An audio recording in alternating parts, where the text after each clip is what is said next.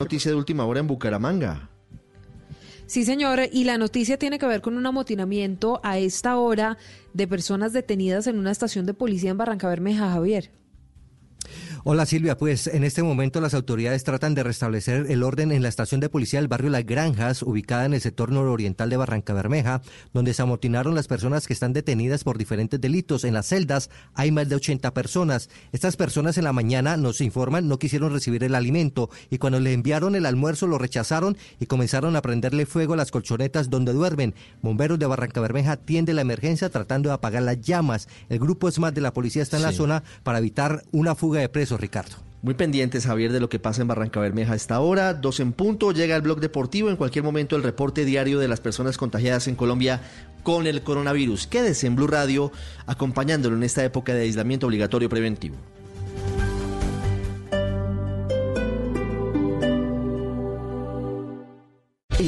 Vivienda segura, si su estufa o calentadora a gas natural produce hollín, hay problemas de monóxido de carbono y se debe contactar a los especialistas. Un mensaje de Blue Radio y Vanti.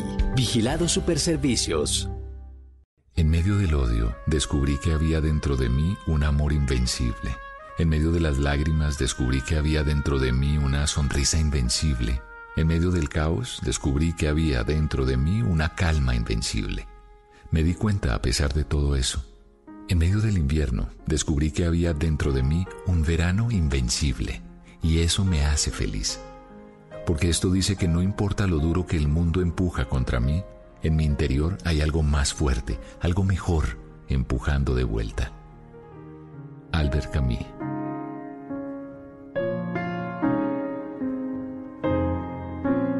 Blue Radio, la nueva alternativa.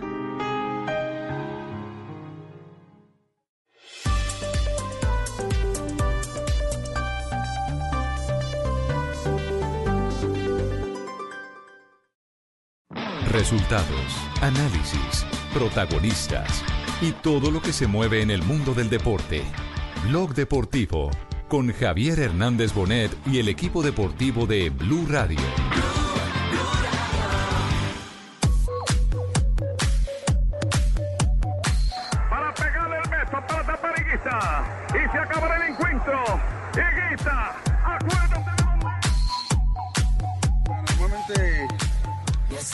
10 años atrás eh, aguantaba mucho, mm, pero ahora Alex Córdoba. Córdoba. Atacó Córdoba.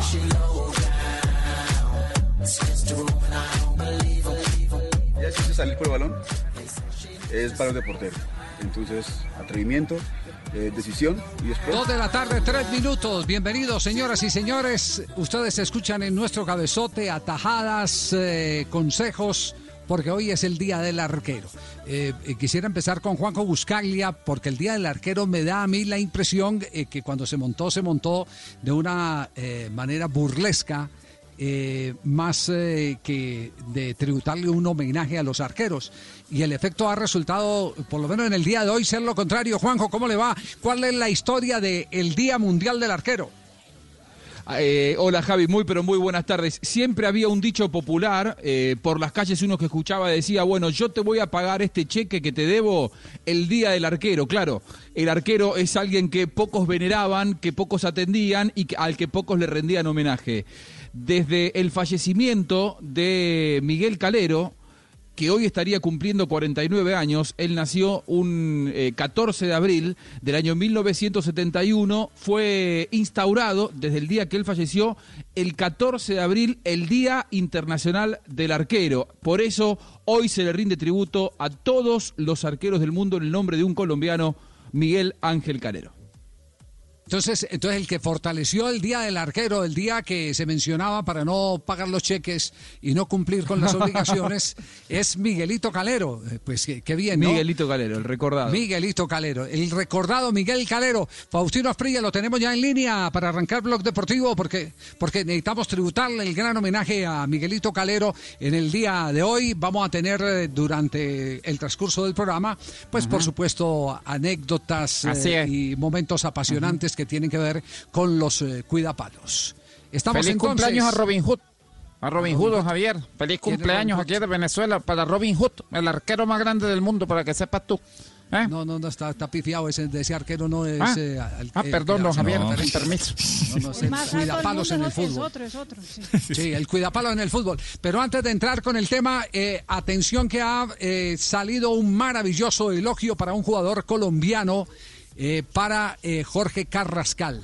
Para Jorge Carrascal, el jugador que tuvimos en el torneo preolímpico de fútbol. Bueno, eh, muchas gracias, verdad que estoy contento, Javier, por ese homenaje que me están haciendo. Yo, verdad Ese que homenaje- me- no, me- no, no, pero no es un homenaje nuestro, es un homenaje que está haciendo uno tal vez de los jugadores más admirados del fútbol mundial. Nadie más ni nadie menos eh, que Casano. El loco Casano, eh, quien fuera una de las grandes figuras, actuó hasta los 37 años a pesar de sus eh, permanentes actos de indisciplina. El que dice que Y se se- acostó con mil mujeres. Eh, sí, sí dijo. Sí, eso dijo. Ah, mire usted. Eso dijo, no sabemos si es cierto, pero eso dijo. Ah, eso dijo, sí, sí, Sí, eso dijo. Sí, sí, sí. Que, Mari- Marina, ¿qué es lo que ha dicho Casano eh, respecto al jugador Jorge Carrascal, el jugador colombiano? Pues Javier estuvo en una comunicación vía videoconferencia con uno de los- un presentador en, en Italia y en la conversación habló un poco de todo. Realmente la conversación duró más de 20 minutos. Eh, habló de fútbol, habló de ejercicio físico, habló de cuarentena y entre las cosas que, que estaban eh, hablando fue justamente de los nuevos talentos en el mundo del fútbol. Voy a poner aquí, ustedes me dicen si se escucha bien o no, A ver. pero yo creo que sí, miren, aquí está. già più fatica. Ok, eh, quando c'hai George Mendes dietro eh, Certo, certo, certo. è diverso. Assolutamente, eh, qualcuno ti scrive di, di Carvascal, ormai sanno che... Eh? Carascal è fortissimo. Cara- Carascal io sono convinto che la squadra che lo prenderà in Europa, però deve avere un allenatore che deve lasciarlo a briglia sciolta, deve farlo giocare. Secondo me è un talento che nei prossimi dieci anni può far veramente parlare di calcio quello serio. Entonces, eh, co- como no puedo poner el micrófono y también hablar a la vez, entonces lo que dice es, eh, le preguntan si, si había visto ya a Carrascal y él dice, Carrascal para mí es un fenómeno.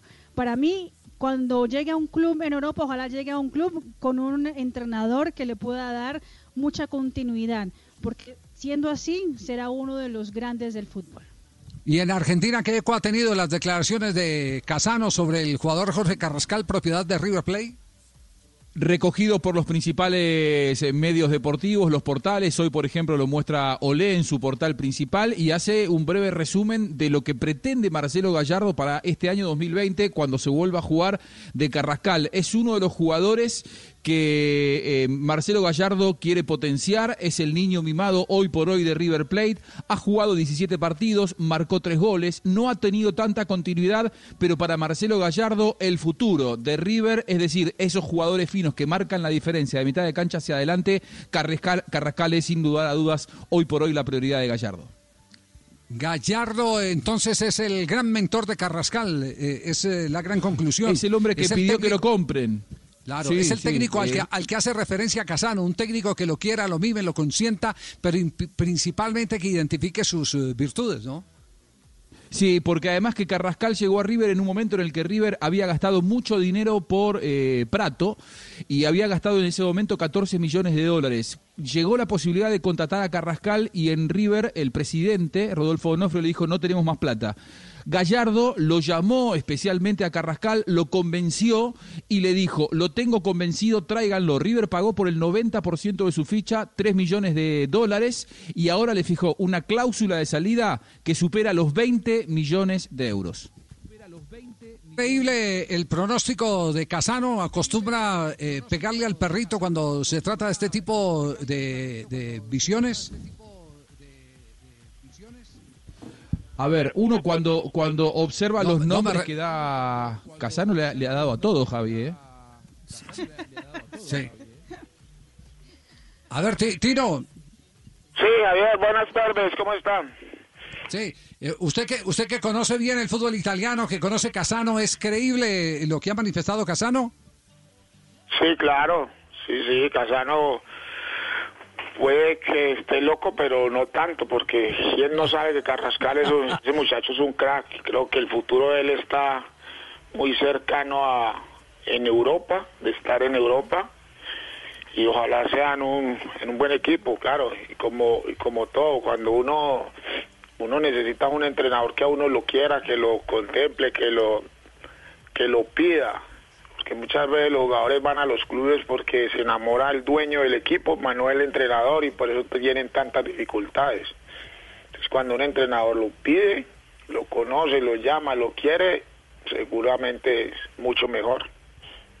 Javi, se notó, se por lo que he podido... que- Sí, eh, que- dice Casano, por lo que he podido leer, permítame un instantico, Mari, eh, Tino, para continuar con usted, dice Casano que le gusta mucho eh, la habilidad y la pegada, que es un hombre con buena gambeta, buena pegada, y su buen manejo del interior de la cancha y la zona izquierda.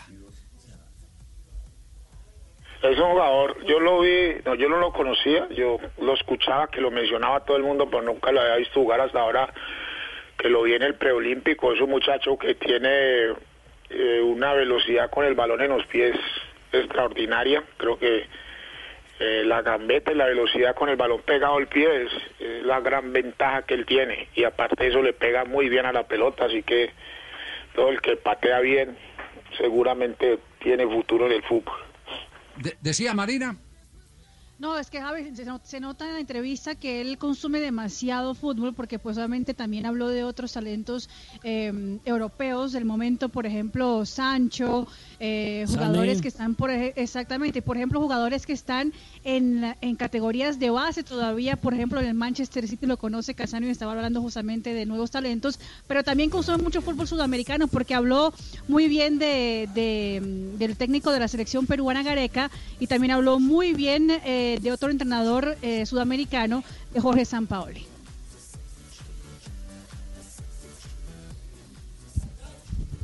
Bueno, sí, de verdad que yo quiero agradecerle a todos ustedes esta, esta, esto que ha dicho este señor Casiano, de verdad que... No, que no, Casano, me- me- Casano. Casano, Casano. Bueno, sí, ese señor casi ese, sí, también, y yo pienso, yo pienso que, que las expectativas están dadas para que yo brille en este, no sería Marina, pues, que yo no me, yo dije Casano, ¿verdad? Entonces, muchas gracias, y de verdad que yo estoy dispuesto a brillar en el fútbol que me toque, don Javier. Muy bien, eh, eh, Casano, Casano eh, entonces el padrino ya de Carrascal en Europa, pero el padrino en Argentina, ¿cuánto tiempo va a durar? Como para saber si vamos a tener el tiempo de que lo potencie, como lo quiere potenciar Gallardo al jugador colombiano Jorge Carrascal. Hay que ver quién se va antes, ¿no? Si se va Carrascal antes que Gallardo. Gallardo tiene, eh, tenía la posibilidad de quedarse en River hasta mitad de año. A él le vence el contrato en el mes de diciembre. Eh, lo cierto es que varios clubes de Europa a él lo han querido contratar y hay que ver si cuando se va Gallardo no se va de la mano también de, de Carrascal. Muchos dicen que fin del 2020 será el límite para que Gallardo deje de dirigir aquí. A ver, Carrascal, giró, venía Segovia, rompía su línea de cuatro para ir a buscar al número 8 colombiano, el talentoso balón por el costado. Bien, Carrascal metió fuerte, quitó sin falta, hace una diagonal. Viene Carrascal, rompió la línea. Sigue Carrascal, sigue Carrascal, puede ser un golazo. Va Carrascal, Carrascal, frena Carrascal. ¡Qué golazo! ¡Qué golazo, Carrascal! ¡Carrascal, te volviste loco!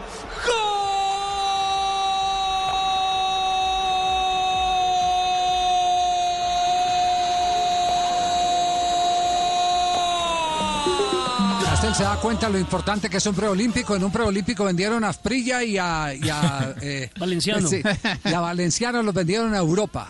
Eh, eh, ahora que a Carrascal Italia. lo vieron más por el preolímpico, ¿no? A Pino también lo vendieron después de uno de sudamericano.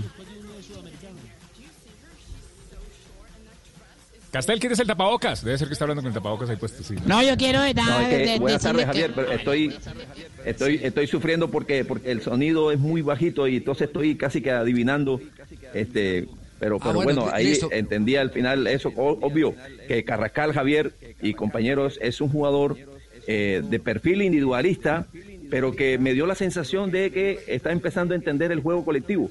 Y entonces, si él sigue creciendo en esa mezcla perfecta de ponerle al servicio del juego, del fútbol, su habilidad individual, su gambeta cortica y su atrevimiento al servicio de la inteligencia colectiva, entonces vamos a tener un buen jugador. Eh, eh, lo que siempre se corre el riesgo de esta clase de jugadores que tienen esa característica es que se enamoren demasiado de la gambeta y se olviden un poquito del juego.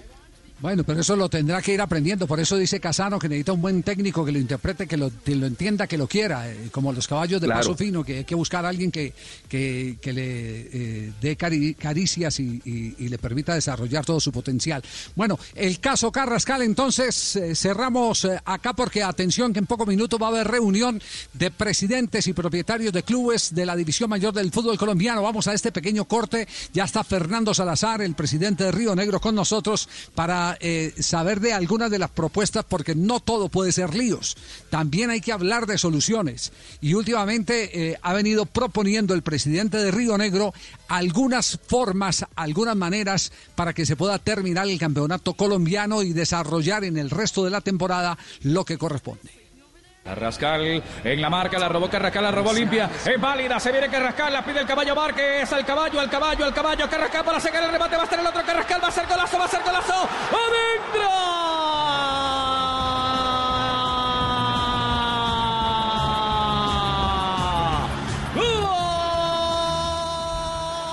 Blog Deportivo. Estás escuchando Blue Radio. Es hora de volver al trabajo desde casa. Demostremos que estando lejos estamos más conectados que nunca. Es tiempo de cuidarnos y querernos. Banco Popular. Siempre se puede. Hoy es momento de quedarnos en casa y cuidar a los que tanto han dado por nosotros. Esa es nuestra manera de darles las gracias. Demostremos que somos capaces de ver el lado positivo de cada situación. Unámonos y volvamos a conversar en familia. Saquemos los juegos de mesa y convirtamos este momento en un espacio de amor y reflexión para volver a lo esencial. Con nosotros y con nuestros canales digitales para que puedan quedarse en casa. Es tiempo de cuidarnos y querernos. Siempre se puede. Banco Popular. Somos Grupo Aval. Vigilado Superintendencia Financiera de Colombia. Debo enfrentarme con un animal que se cree invencible, que quiere poner el país a sus pies. Y estoy dispuesta a arriesgar mi vida si es necesario. Voy a vengarme del demonio que destruyó nuestras vidas. Voy a acabar con Guillermo León Mejía. La venganza de Analía. Gran estreno mañana a las 8 y 30 de la noche después de Noticias Caracol. En Samsung sabemos que quieres una solución inmediata en tu camino. Por eso cuentas con Smart Service, un espacio en los principales almacenes del país donde encontrarás especialistas que te ayudarán a resolver tus dudas. Visita nuestra página web y encuentra el más cercano. Para nosotros cada solución es única como tú. Samsung. Domicilioslarrebaja.com Hola, soy tu mensajero de la rebaja Droguerías y Minimarkets. Por tu seguridad, quédate en casa. Nosotros llevaremos tu pedido. Más información en domicilioslarrebaja.com. Blue Radio y Emermédica te informan sobre el COVID-19, porque en Emermédica cuidamos de ti. Si tienes sospechas de contagio por COVID-19, sigue estas recomendaciones hasta que recibas los resultados. Mantente aislado en una habitación de tu casa. Usa tapabocas permanentemente. Toma abundante líquido y aliméntate bien. Recuerda limpiar las superficies con las que tengas contacto. Lavarte constantemente las manos y mantener el mínimo contacto con los demás habitantes de la vivienda. Así te proteges tú y cuidas a quienes te rodean. En Emermédica cuidamos de ti. Ante sospecha de COVID-19 u otra infección respiratoria, te atenderemos en casa a través de una teleconsulta por video o teléfono o por consulta médica domiciliaria si lo requieres. Infórmate en Bogotá 307-7089, resto del país 018-117-098 o en www.emermedica.com.co. Quédate en casa. Nosotros cuidamos de ti. Emermédica. Vigilado Supersalud.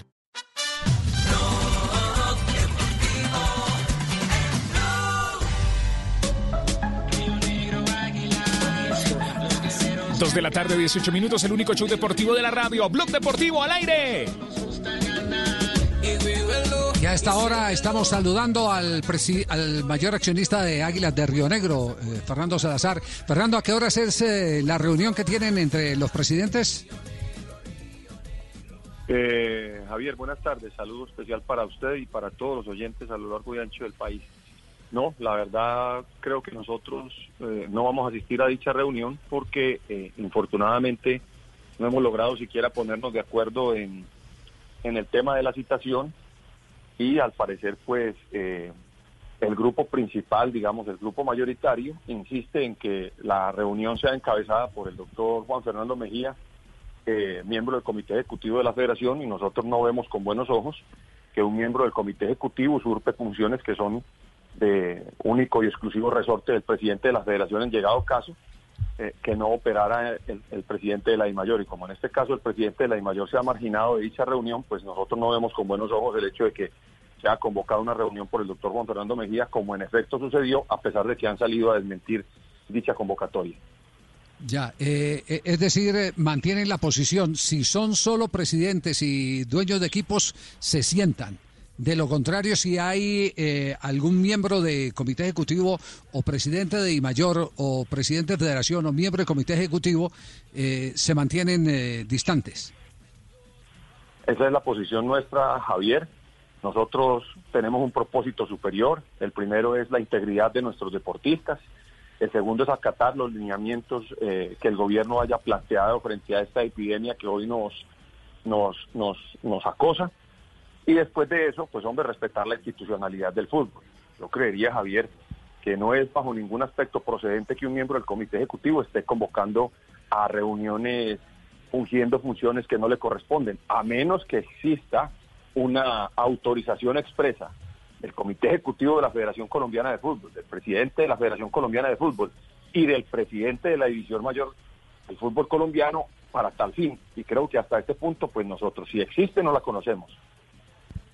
Ya, bueno, vamos a dejar, eh, dejar el tema ahí eh, porque nuestro propósito hoy eh, era eh, como echarle un poquitico más de azúcar, de dulce a- al tema del fútbol en medio de tanto conflicto que se ha presentado y con Ricardo veníamos conversando esta mañana que, que era muy positivo hoy en el programa pues eh, tener al- algunas ideas, soluciones que los que mejor las pueden ofrecer son los eh, directivos del fútbol, Ricardo, ¿no? Es cierto, Javier. Por ejemplo, mire, hoy hablábamos temprano con Raúl Giraldo, el dueño de Independiente Medellín. Él decía, mire, nuestra política y nuestra visión es que eh, lo ideal sería jugar eh, por un solo título este año. Pero entiendo, entiendo Fernando, que ustedes también eh, a partir de, de Río Negro tienen una, una, una oferta o una apuesta, una propuesta específica en cuanto a la estructura del campeonato a partir del de, el cierre de esta, de esta pandemia o por lo menos de la crisis.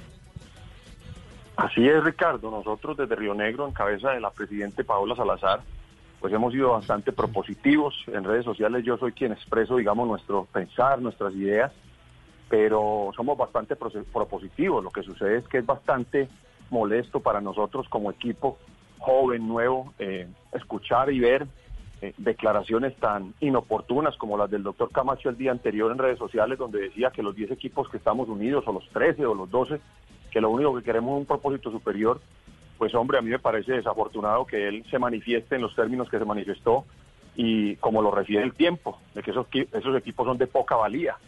Yo pienso que por más poca valía que tenga Río Negro, pues por lo menos es nuestro. Lo hemos construido con las manos, con nuestro, con nuestro esfuerzo.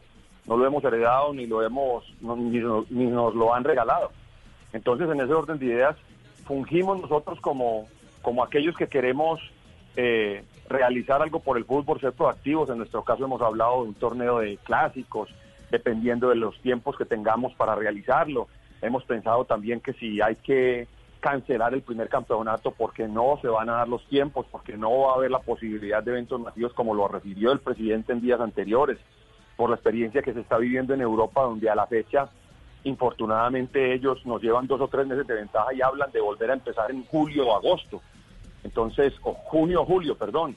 Entonces, en ese orden de ideas, nosotros tratamos de ser propositivos, como deberíamos estar hoy unidos los 36 presidentes, aquellos que nos ha tocado la dura tarea de crear empresa, de hacer empresa nueva, como en el caso nuestro, aquellos que fungen como presidentes, pues hombre, con el respaldo de sus propietarios y de sus juntas.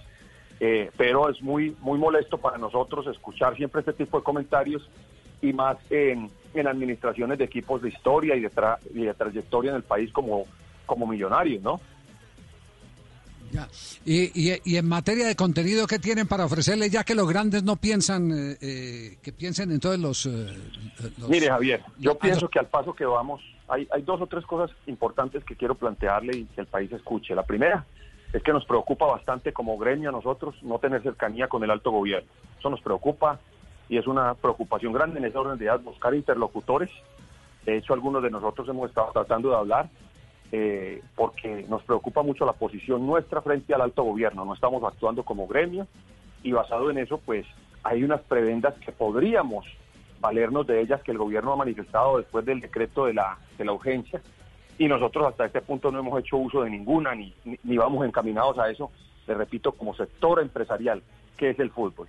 Después es, me imagino que esto no se va a reactivar hasta después de julio, pues entonces habría que ir pensando ya en un campeonato largo, un perdón, un campeonato que otorgue dos títulos.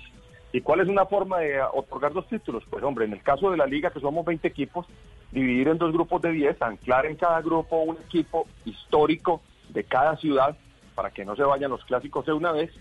Y después de terminado ese eh, todos contra todos, que serían 18 partidos, jugar un cuadrangular, al final del cual el equipo que haga la mayor cantidad de puntos sea el campeón de cada grupo.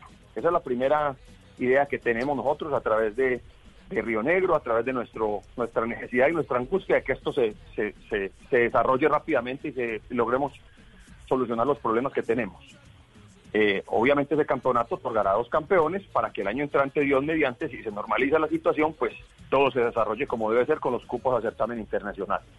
Después de eso hemos lanzado una propuesta el día de ayer, o la he lanzado yo, donde digo, hombre, ¿por qué no detener el tema del descenso este año? Suspender los descensos este año de tal manera que los equipos que están en posición de descenso, que no es Río Negro hoy, que no es Río Negro porque no ha de faltar la persona que diga, está angustiado porque tiene el descenso encima. Afortunadamente nosotros estamos a 20 puntos, 20, 20 y pico de puntos de la, de la última posición, lo cual es una comodidad grande la que tiene hoy las Águilas Doradas. Pues entonces, no descender ningún equipo, con eso aliviaríamos un poquito el, peso de, de esos equipos que hoy están peleando descenso, que sí haya los dos ascensos, obviamente respetar los dos ascensos porque para eso van a trabajar todo el año los equipos de la B en situaciones más difíciles aún. Y después de eso, el año entrante que hayan cuatro descensos, de tal manera que con eso se equilibre, se equilibren los dos campeonatos, el campeonato de la B se fortalezca a través de dos equipos más que pueden ser tipo A históricos, que le lleven más hinchada, porque el mejor año de la venta aquí ya fue en aquel en que América, aquellos en que América estuvo en la B, y basado en eso, pues el fútbol vuelva y se equilibre en lo que fueron los estándares durante toda una vida de 18 equipos. Esa es la segunda propuesta que nosotros tenemos. ¿Sí? Sí. Eh, eh, son, ¿Son dos propuestas que ha ventilado con más dirigentes o, o apenas la está lanzando en este momento? No, las he ventilado con los demás colegas. De hecho, el día anterior, pues que coloqué en mi cuenta de Twitter la propuesta del ascenso. Muchos de los equipos, casi 20 equipos, se manifestaron que les gustaba la idea. Eh, algunos que están, digamos, en este grupo eh, de nosotros, otros que están en el grupo mayoritario, porque finalmente los que nos tienen que unir aquí es un afán y una necesidad de sacar adelante nuestra industria, Javier. Si nosotros seguimos en este rifirrafe, si nosotros tenemos en esta división y si nosotros seguimos alejados del gobierno, pues seguramente esto nos va a llevar a que muchos de los equipos que hoy están en una en una preocupante situación de insolvencia, pues hombre, se acabe de agravar la situación si no llegan unos recursos importantes que esperamos lleguen próximamente. Y basado en eso, pues entonces, eh, digamos, las entidades del Estado entrarán a operar y, harán bastante, nos causarán bastante perjuicio como gremio, como, como sector eh, al fútbol profesional. Que todo esto ocurra, se tiene que llevar a una asamblea. ¿Tienen, ¿Tienen en mente cuándo sería la asamblea? No, estamos esperando. A mí me parece que era muy importante esa reunión de hoy, de los 36 presidentes del fútbol colombiano. Era muy importante, Javier, esa reunión. Me parece que era, era un primer paso proactivo, donde no se convirtiera en un festival de ofensa, sino al contrario, en un festival Ideas, de, de propositivo, donde todos pudiéramos aportar, donde manifestáramos todas las soluciones que vemos, las opciones que vemos. Me parece que es muy importante, pero infortunadamente hoy eso no se va a poder dar y, y seguimos nosotros con nuestra angustia, pero igual como grupo seguimos trabajando en la idea de promover ideas y de promover eh, opciones que nos ayuden a lo que a lo que se viene a futuro. Eh, el tema, el tema, Fernando, es que eh, las deudas siguen creciendo y los desacuerdos también. Es decir, eh, en vez de encontrar puntos de encuentro, eh, se están distanciando cada vez más hasta los propios equipos. Perdón, no te escuché, Ricardo. Eh, eh, no, Fernando, frente a que eh, no hay consenso para la reunión de hoy, las deudas siguen creciendo y ahora las diferencias también. Es decir, en vez de estar cada vez más cerca en medio de la necesidad, cada día están más lejos. irónicamente, irónicamente. Pero, pero eso es lo que sucede cuando algunos intentan aprovechar la coyuntura y la situación que hoy se vive de crisis para hacer política.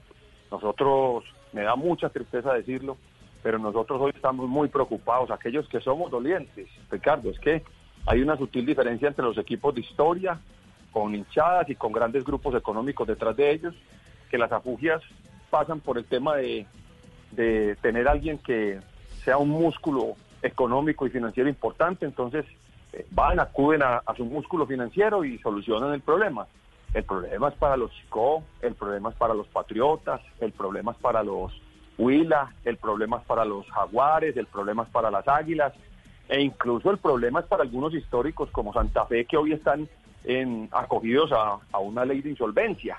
Entonces, si nosotros aquí no tenemos un, un discurso claro, si no hay una carta de navegación hoy clara, si no tenemos un líder que aglutine, porque infortunadamente así como en su momento fui alguien que trabajé exhaustivamente por la campaña del actual presidente, el doctor Jorge Enrique, para llegar a la presidencia de la mayor, pues hoy con dolor en el alma tengo que decir lo contrario, tengo que decir, es mi amigo, lo aprecio, lo valoro, sé que hace un gran trabajo, pero hoy no es el hombre que aglutina, no es el hombre que, que nos lleve a nosotros con una carta de navegación clara hacia un puerto, hacia buen puerto.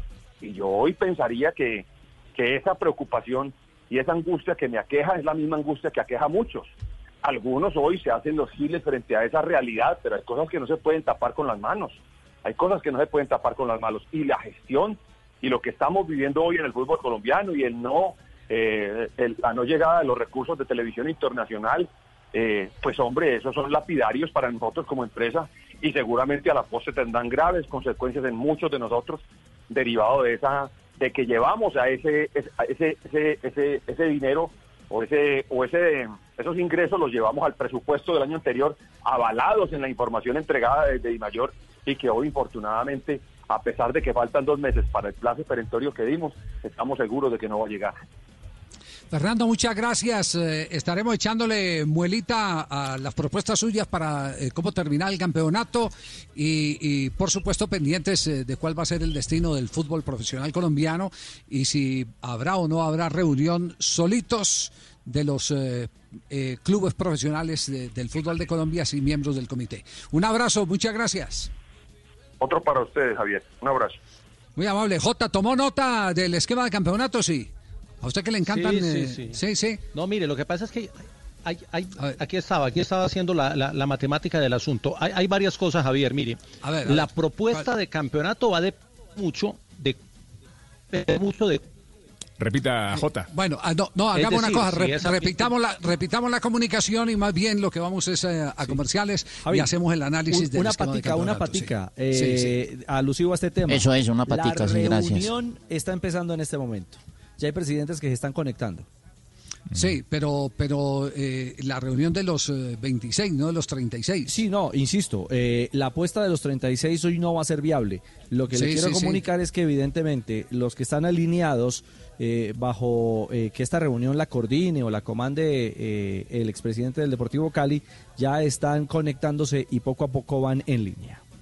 Ya, perfecto. Es decir, los 26 se reúnen, pero no se reúnen los 36. Así es. Ya eso, ya eso queda claro. Bueno, vamos a un corte comercial, señor Tibaquirá, y volveremos para que Jota, ya con un mejor sonido, eh, nos eh, pueda hacer un análisis de lo que ha ofrecido como alternativa para eh, terminar el campeonato o cumplir con el calendario del 2020 el presidente o mayor accionista de Águilas Doradas de Río Negro.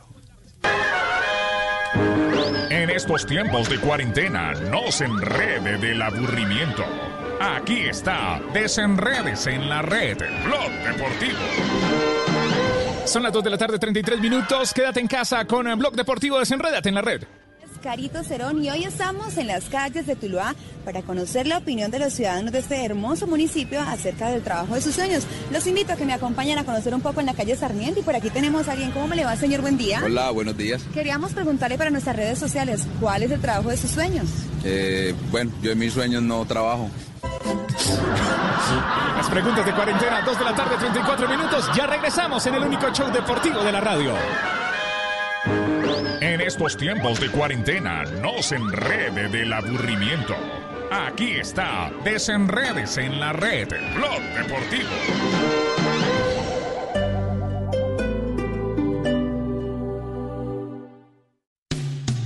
Esta Esta noche en Blue 4.0. Un saludo para todos. Mi nombre es Juliana Carmona, Managing Director de la Asociación Colombia FinTech y quiero invitarlos para que se conecten hoy con Blue 4.0 a las 9 de la noche, ya que vamos a hablar del auge de las empresas que prestan soluciones financieras a través de la tecnología. No se lo pierdan. Blue 4.0, lunes a viernes de 9 a 10 de la noche en Blue Radio.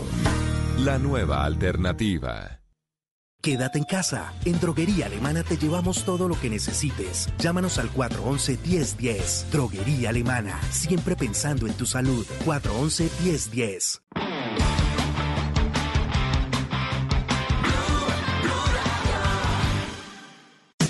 Esta noche en Bla Bla Blue. A las 10 aparecerá como por arte de magia Gustavo, el mago Lorgia. A las 11, ¿quién dijo que después de la cuarentena uno debe salir con un libro leído, un nuevo hobby o un nuevo emprendimiento? Un par de expertos nos dirán por qué pasar esta cuarentena sin ningún tipo de pretensiones también es una buena opción. Los mejores temas, muy buenas conversaciones y sobre todo muy buena compañía. Así que si quieren sálganse esta noche de sus casas, pero a través de la magia de la radio. Bla Bla Blue. Porque ahora te escuchamos en la radio, Blue Radio y bluradio.com. La nueva alternativa.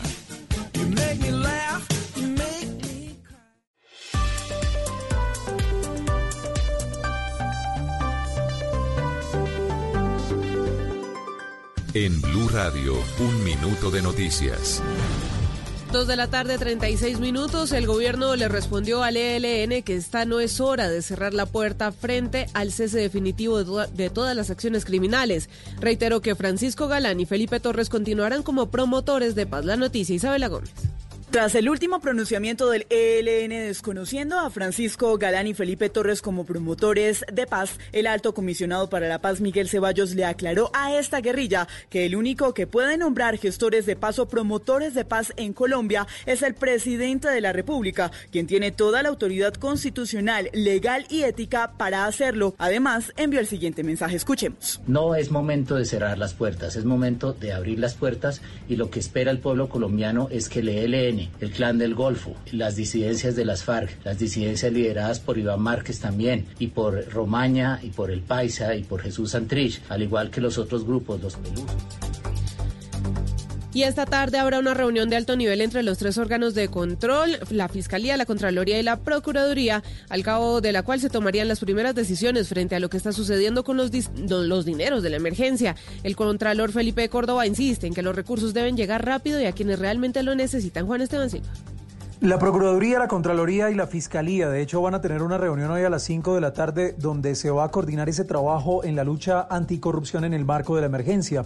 No solamente los tres órganos están pidiendo que los mercados, por ejemplo, lleguen a quienes lo necesitan, que no haya sobrefacturación, sino también los recursos para el personal de la salud, algo sobre lo cual llamó de hecho la atención el Contralor Carlos Felipe Córdoba justamente hoy en conversación con la Comisión Quinta de la Cámara de Representantes. Y por eso la importancia de que los recursos del punto final lleguen, pero lleguen rápidamente a nuestros profesionales de la salud, se pongan al día con efectivamente sus salarios y tengan además a disposición de ellos con efectividad todo su material de bioseguridad. De igual manera, la Procuraduría investiga a varios departamentos donde habría irregularidades, aprovechando la situación que afronta el país.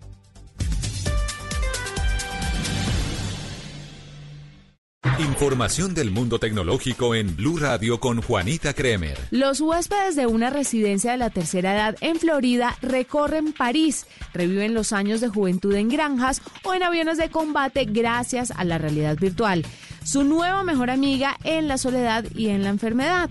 Su creador se llama Chris Breaker y es un productor de Hollywood quien se propuso hace tres años adaptar la tecnología de los juegos de video para mitigar la depresión, el aislamiento y enfermedades como el Alzheimer o el Parkinson en los adultos mayores. Lo único que los usuarios necesitan son unas gafas de realidad virtual para disfrutar de varios juegos predeterminados o fotos y videos de sus familias para desarrollar su video personalizado.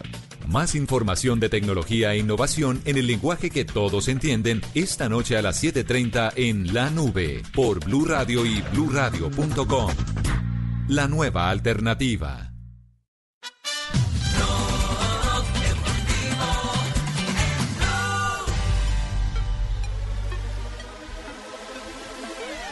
Son las 2 de la tarde, 39 minutos. Escuchas el único show deportivo de la radio, Blog Deportivo. Estamos en casa, desde casa, en cuarentena, 239.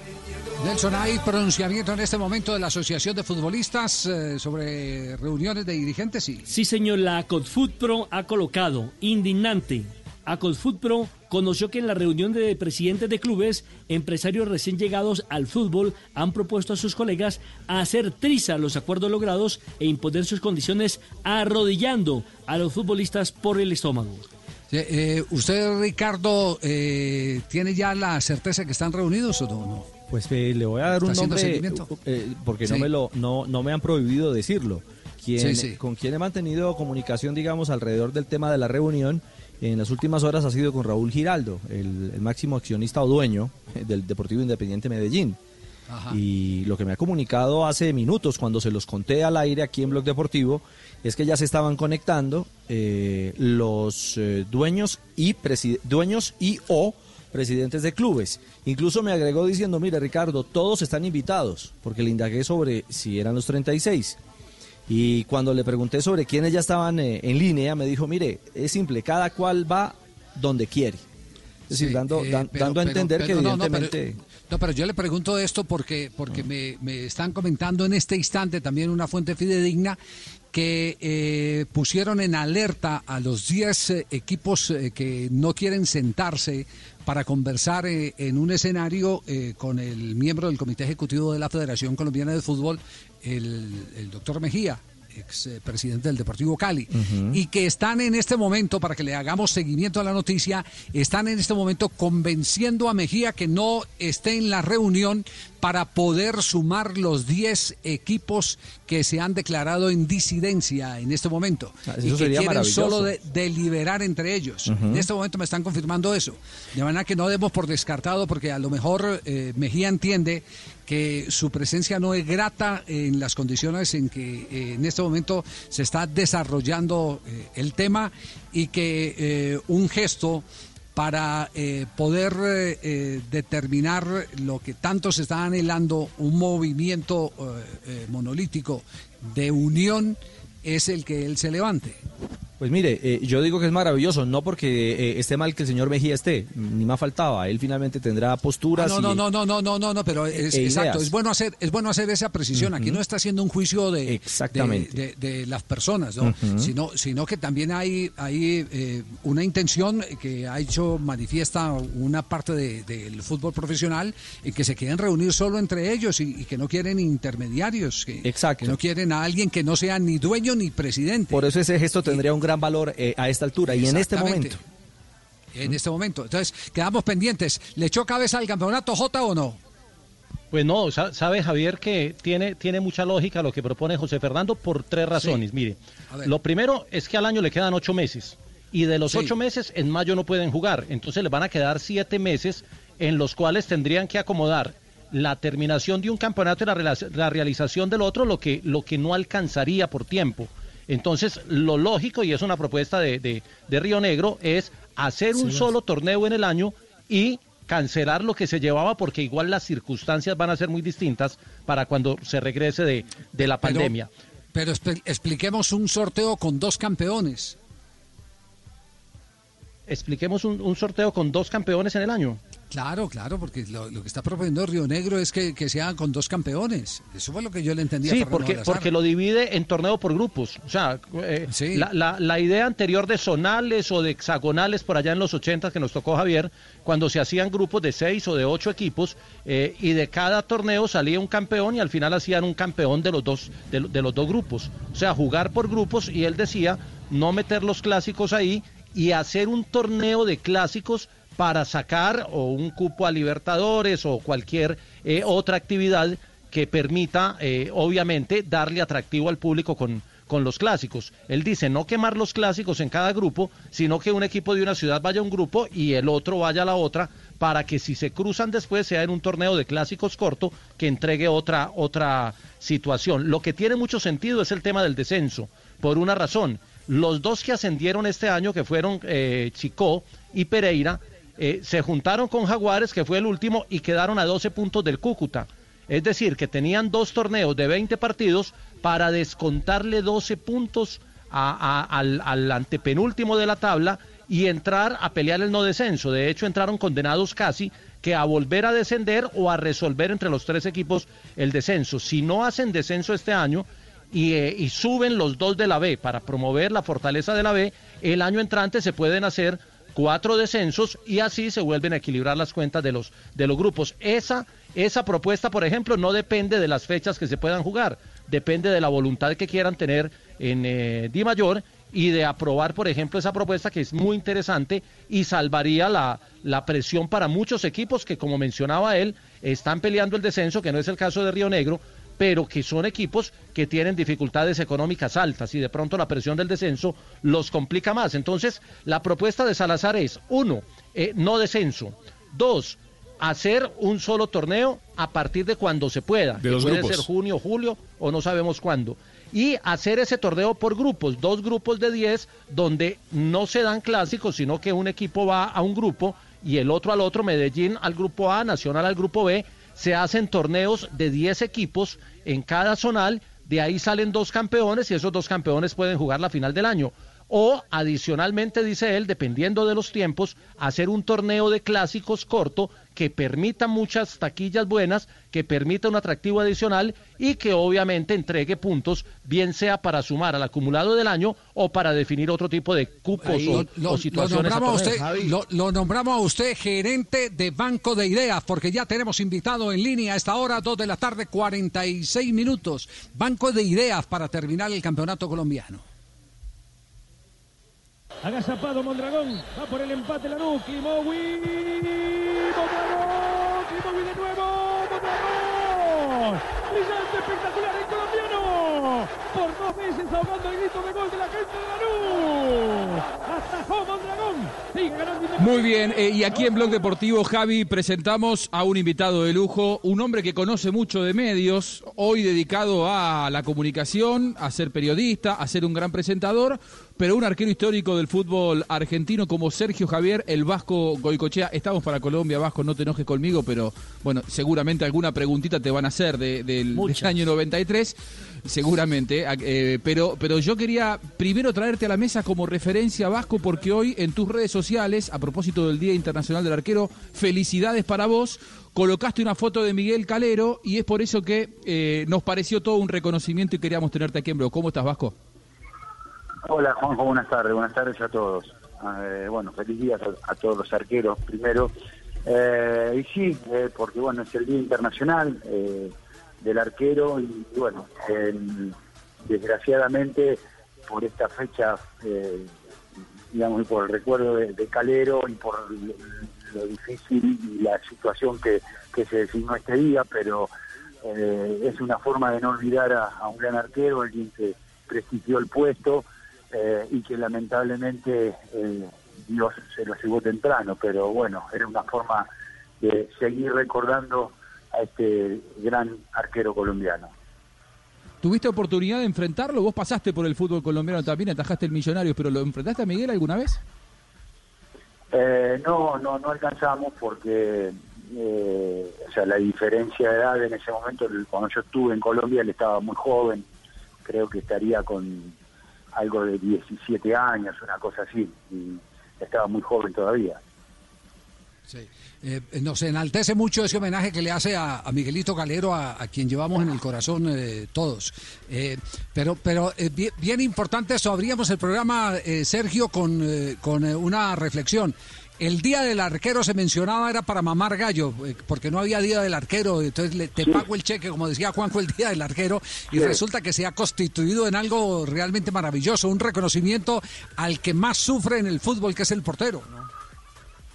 Sí, sí, sí, el que más sufre, el, el único que va en contra de la corriente, porque el fútbol se decide por goles y el arquero se prepara para evitar la máxima emoción del fútbol, que es el gol. Eh, así que es un puesto que, yo creo que ha tenido reconocimiento a partir de los últimos años, también los cambios de reglas le han dado otro protagonismo al empezar a jugar más con los pies y, todavía me parece que le falta recorrer un camino a este puesto para igualar cuando siempre se habla del, mercado de pases, del libro de pases, de cómo se tienen que reforzar los equipos. siempre se piensa en, un goleador, se piensa en aquel que pueda darle algo distinto al, equipo, el famoso 10 o el enganche o aquel que, que pueda manejar los hilos del partido, pero el arquero todavía creo que está relegado en, ese en ese mereciómetro, por llamarlo de alguna manera.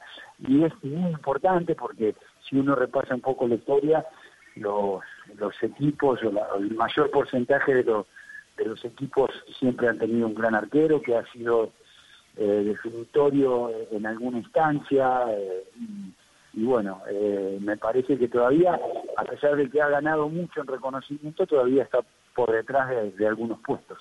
Claro, claro. mire, es tan difícil el puesto de arquero que hay un anónimo que dice que los errores del arquitecto se tapan con columnas, los del cocinero con salsa, los del médico con tierra y los del arquero con insultos. es así, es así. Tiene esa, camina en esa, en esa, en esas dos veredas también, porque después tenés eh, a veces eh, algún protagonismo absoluto, como en el caso de los penales, eh, en ese tipo de definiciones donde tenés un protagonismo absoluto. fíjate vos que por ahí se recuerda, en ese caso sí, a veces se recuerda más al arquero que atajó un penal definitorio que aquel que hizo el penal definitorio. Se toma como más heroica la acción o la tajada del arquero que aquel que convirtió el gol, porque eh, pareciera que los penales es mucho más fácil, no pareciera, no, es mucho más fácil hacerlo que atajarlo. Sí, sí, sí. Le queremos presentar un amigo eh, con el que se ha enfrentado muchas eh, veces en la historia, que es Faustino Asprilla, que es hoy nuestro invitado aquí en Blog Deportivo durante esta temporada de cuarentena. Fausto lo escucha Sergio Goicochea. Un abrazo, Fausto. Hola Sergio, ¿cómo estás? Felicitaciones por tu día, el Día de los Arqueros, ¿cómo vas? Hola, Tino querido, abrazo grande, todo bien, todo tranquilo. Vos que hiciste sufrir a varios arqueros, entre ellos a mí. me tocó.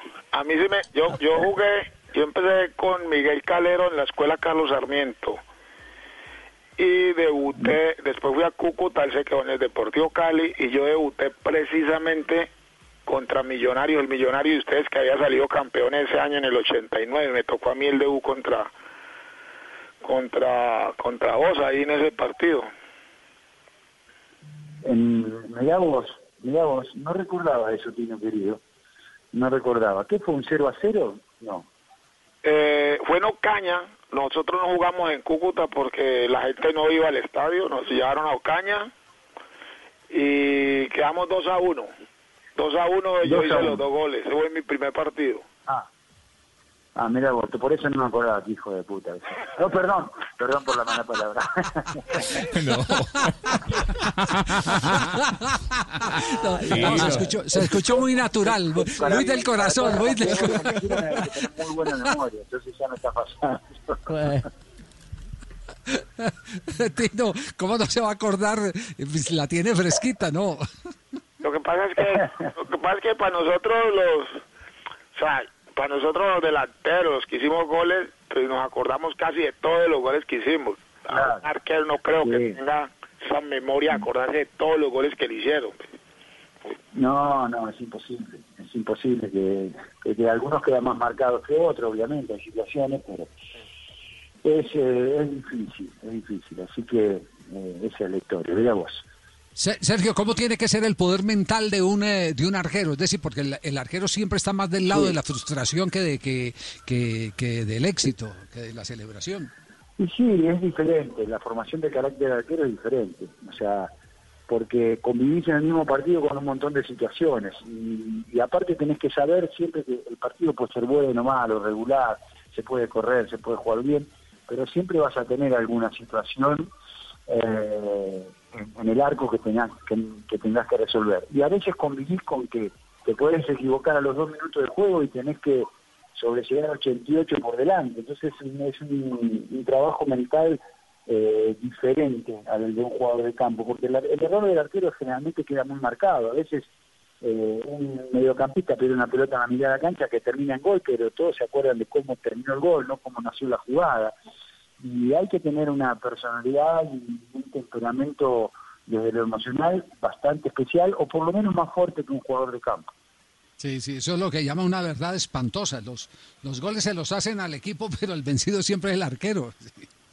Y sí, y claro, es así. O sea, eh, ah, eh, yo eh, siempre digo, ¿se acuerdan todo del 5 a 0? Me lo hicieron a mí, Colombia me lo hizo a mí, pero no se acuerdan ni cómo formó la defensa, desgraciados. La culpa fue de la defensa. De Morel y compañía. Agarrá todos los futboleros de la Argentina, no saben, o sea, por, por descarte, obviamente, y por, tem- por, por hecho temporal, dicen, bueno, pudo haber jugado este, este. Pero Yo me acuerdo de Cacho Borelli, Va- Vasco. 9% Se acuerda que el arquero era Cacho, yo. Cacho Borelli la pasó mal esa tarde, ¿eh, Vasco? ¿Cómo? Pachito Borelli. Cacho Borelli la pasó mal esa Sí, tarde. en realidad la pasamos Muy mal. mal. Pero fue un partido raro. Mira, hay dos partidos eh, que, que tienen que, que a veces, porque a veces vos te quedás con un partido en la cabeza que no fue lo que realmente sucedió, eh, eh, te quedás con esa sensación una vez ni bien que se pitó el, el final. A mí me pasa con el Brasil-Argentina en el Mundial 90. Obviamente que Brasil fue superior, podía haber hecho, pero no fue todo el partido, fue fueron solamente los primeros 88 minutos. No, fueron, fueron eh, eh, fue como más el primer tiempo. Después el partido se emparejó y obviamente todos se quedan con ese esa eh, superioridad terrorífica de Brasil por ahí de los primeros 30 minutos. Y con Colombia pasa lo mismo, uno se queda, te quedas con el 5 a 0, realmente eh, Colombia jugó un gran partido, seguramente porque si no, no hace cinco goles de casualidad, eh, pero también fue muy efectivo, o sea, muy efectivo, y hubo momentos anímicos del partido, porque el primer gol se da sobre el cierre del primer tiempo, todos sabemos que es un gol es, terrible para veces para superar. Hay un, el segundo gol viene en, en- en el arranque del segundo tiempo y después nosotros ahí tenemos como una reacción, que hay una que corre al travesaño, que pega, tenemos tres o cuatro situaciones y en el primer contragolpe que tiene Colombia pone el 3 a 0 y ahí se terminó el partido. Después de ahí ya no resiste más análisis todo. Pero fue una gran efectividad eh, de Colombia, obviamente después lo que agiganta, como nosotros ese resultado con Brasil agiganta por, por la importancia, por la Copa del Mundo, el, el 5 a 0 en Buenos Aires, la primera vez que Argentina perdía por eliminatoria, eh, o sea, que situaciones inusuales como que el público, que era lo que más dolía, que cada vez que la tenía Colombia y tocaba, el público argentino gritaba goles, que era como que te clavaban un puñal en el corazón. Eh, permítanos eh, dos preguntas más. Nelson Asensio tiene pregunta para Sergio Goicochea. Eh, Sergio Javier, con las buenas tardes. ¿Qué tanto influyó su paso por Millonarios para llegar bien al Campeonato del Mundo de 1990? Yo recuerdo que cubría los entrenamientos en aquella época del equipo azul y alguien me llamó, me llamó poderosamente la atención. Creo que era un entrenador de apellido Guzmán que no lo entrenaba usted con un balón de fútbol, sino con una pelota de tenis. Eh, eso es un, un ejercicio muy bueno porque uno acostumbra eh, la vista a, una pelotita mucho más chiquita. Después cuando te, si vos haces el ejercicio que te patean con esas pelotitas de tenis y después te pones a atajar el, balón normal, te das cuenta que lo ves venir de una manera que, que nada, te da esa, esa posibilidad de, de visual, no sé si relacionarla con los reflejos, pero es impresionante cómo, cómo te cambia, porque cuando te acostumbras a ponerle la vista a esa pelotita, después cuando viene la grande es mucho más sencillo. Eh, ¿Eso te ayudó para los penaltis, para atajar los penaltis en Italia? Sí, puede ser, sí, da, da esa, esa posibilidad, eh, pero a ver, lo de millonario lo que me ayudó a mí fundamentalmente fue el rendimiento que tuve, que me permitió volver a la selección argentina, eh, que, que que, es un gran conocedor del fútbol colombiano, en ese momento pusiera la mirada ahí, y nada, yo siempre agradezco, lo digo en todos lados, que seré eternamente, porque aparte cuando yo llegué a Mencionario llegué bajo una circunstancia bastante complicada, se hablaban muchas cosas en mi país, eh, un pase frustrado, que estaba lesionado, que tenía enfermedades, y, bueno, que el Mencionario haya confiado en mí, eh, después fue lo que me permitió a mí poder tener la chance de, de jugar el Mundial de Italia 90. De hecho, eh, cuando yo llegué, porque recuerdan que se suspendió el campeonato a finales del 89, eh, cuando yo llegué al Mundial, a pesar de que todavía el campeonato colombiano no se había iniciado, yo era jugador de Millonario, en la lista oficial era Sergio Bencochea de Millonarios, jugué el Mundial como jugador de Millonarios. Sergio, para los delanteros, el talento, la velocidad, muchos dicen que pensar rápido son cualidades importantes. Para ser un buen arquero, en su modo de ver, ¿qué cualidades son necesarias? Y si la altura, por ejemplo, eh, es algo fundamental. Eh, así, la altura ha, variado con respecto al, al tiempo, porque uno hoy se para, a veces nos toca en algún evento de FIFA o algún evento de Conmebol, uno cuando, o por algunas actividades que, recorre el mundo y se para a, hablar de los arqueros de hoy, se siente hasta enano, más allá de que por ahí algún algún centímetro nosotros hoy hemos eh, nos hemos achicado, pero eh, lo que pasa es que ha cambiado hasta el físico, hoy los arqueros altos son muy flacos, son muy, elásticos, eh, obviamente que la dificultad de ir abajo, pero son tan muchos más atletas y eso les permite eh, sacar provecho de la altura, porque después en las pelotas aéreas te juega a favor para llegar a algún remate cruzado, siempre tienes algunos centímetros de más eh, y, me parece que es una de las ventajas. Y después lo que hay que tener es lo que hablamos un poco, es, eh, hoy es el tema de la personalidad, el tema de tenerse juntos, ser muy fuerte de la cabeza, es fundamental. Y hoy, a lo más importante, estamos hablando con Sergio eh, Goicochea, el arquero mundialista de Italia 1990, jugador eh, de Millonarios, eh, víctima de la posición del Tino Fría. Qué buena memoria tienen los delanteros, no de verdad, sí, de los goles, pero que hacen, ni siquiera los que se comen, ¿no? Faustino, le damos, le damos la oportunidad ya de la despedida con Sergio Goicochea. Sí, Sergio. Hola, Tino, querido. Bueno, te mando un abrazo grande. Eh, desgraciadamente le has hecho la vida difícil a los arqueros, pero igual te queremos. Así que sigas teniendo una buena vida, cuídate mucho y abrazo gigante. Muchísimas gracias, lo mismo. Un abrazo para ti, para toda tu familia. Un abrazo. Bien, Juanjo, gracias ah. eh, por este contacto. Muy bien, gracias Javi, gracias Vasco, un abrazo grande. La última cortita, ¿quién es el mejor arquero del mundo? Para saber, para vos, ¿quién te gusta? Eh, Oblak, Ter Stegen, eh, Alison Becker. Eh, me cuesta ponerle números, pero está el podio está ahí. Muy bien, gracias Vasco. Sergio Javier Goicochea aquí en el aire de Blog Deportivo. Abrazo grande. El Ahí día del arquero, Sergio, Sergio Goicochea, el día del arquero, bueno, muy bien. Eh, qué, oportunidad maravillosa eh, para hablar eh, con, el hombre que viste distinto en la cancha, que se puede dar el lujo de jugar con gorra, porque es el único que puede jugar con gorra, que tradicionalmente usa el número uno, el único que puede usar las manos en un deporte que juega con los pies, el único que puede atajar penales, que piensa distinto, que puede prevenir goles merced a la visión que tenga y su voz de mando el único que en general festeja los goles solo, que es esa otra ironía también de, un juego colectivo en el que, que aparece el arquero. A, menos que lo haga, ¿no? Sí, sí, sí, sí. definitivamente, bueno, al, menos que sea un arquero goleador. Sí. Exactamente. Sí. Ahora, ahora, ha cobrado tanta importancia, Javier, el tema de los arqueros, que mire que el arquero ahora del Bayern Múnich, de la selección alemana, eh, no, ya está pidiendo nada más y nada menos que 20 millones por temporada. Cuando los arqueros no ganaban tanto, ¿eh? Eh, sí, pero eh, cuando un defensor se gana ya eh, 70 u 80 por temporada, entonces eh, resulta mm, poco si se compara con otras posiciones. Mucho porque, es lo mismo. Mucho porque lo poquito de mucho sigue siendo mucho. ¿Castelli iba a notar algo? Sí. Oiga, Javier, usted, usted, no sé si usted recuerda, después de ese 5 a 0, hay un programa de televisión post partido yo, yo era un mozalbete, por supuesto, estaba ah. viendo ese, ese partido por televisión. y ese programa por televisión, consumista de, de, programas deportivos siempre. Y el invitado era Goicochea. Y en el panel de, de, los que estaban en el programa estaba eh, San Filipo, aquel goleador de San Lorenzo. Y el tipo lo trató, pero lo atacó, pero durísimo, pero de una manera descarnada.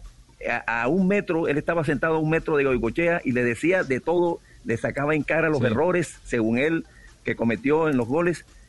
Eh, y a mí me, impactaba, era la, cara de Goigochea y la templanza para no reaccionar. Yo quizás eh, hubiera reaccionado de otra forma ante, ante los ataques, pero durísimos que hacía el señor San Felipe. Ah, me recuerdo, Javier, eh, que Bilardo, que no estaba en el programa, llamó por teléfono a- a- al canal.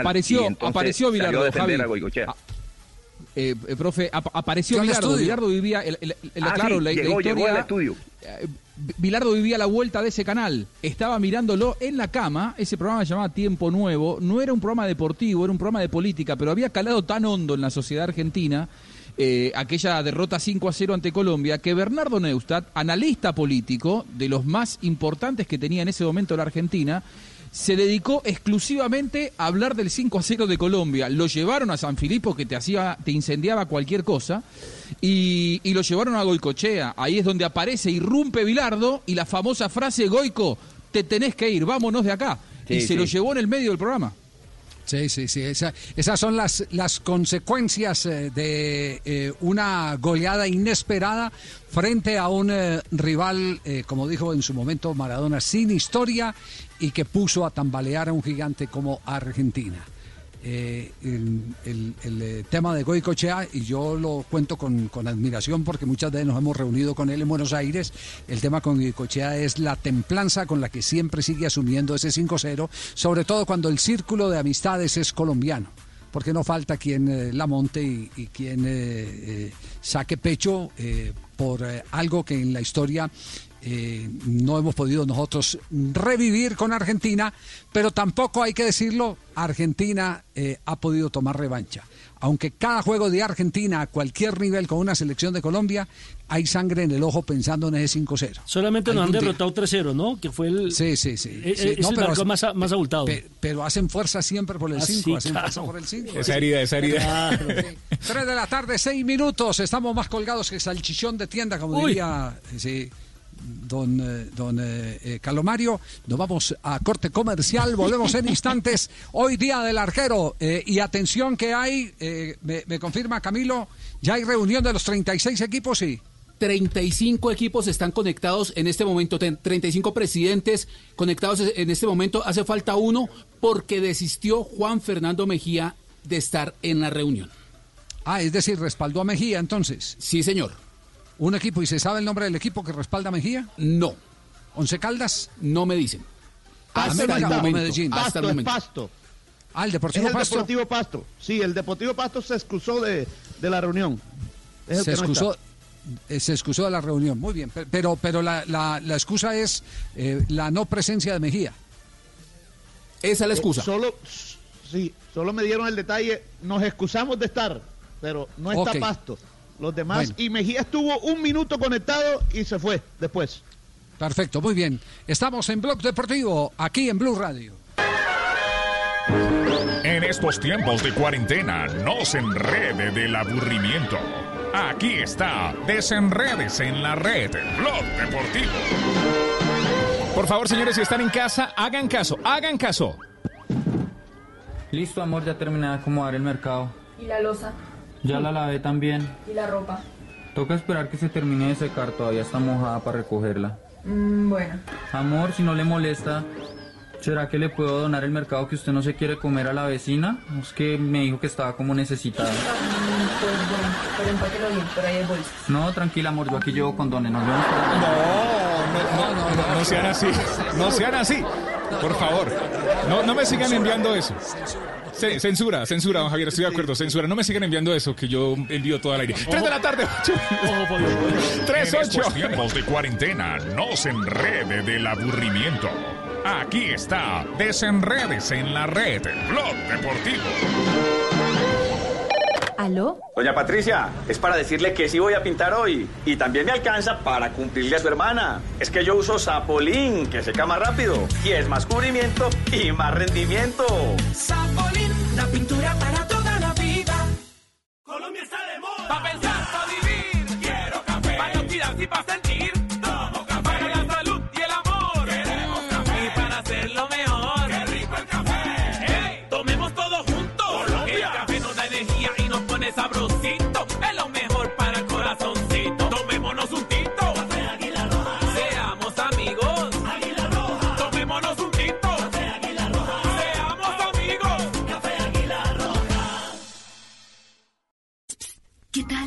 deliciosa torta, unos ricos pastelitos, unas exquisitas galletas, un pan calientico, con harina de trigo, los farallones. Y es rico alimento, suave, rendidora, deliciosa y gustadora. Con el trigo de las mejores cosechas, harina Los Farallones. Calidad y rendimiento inigualable. Trabajamos pensando en usted.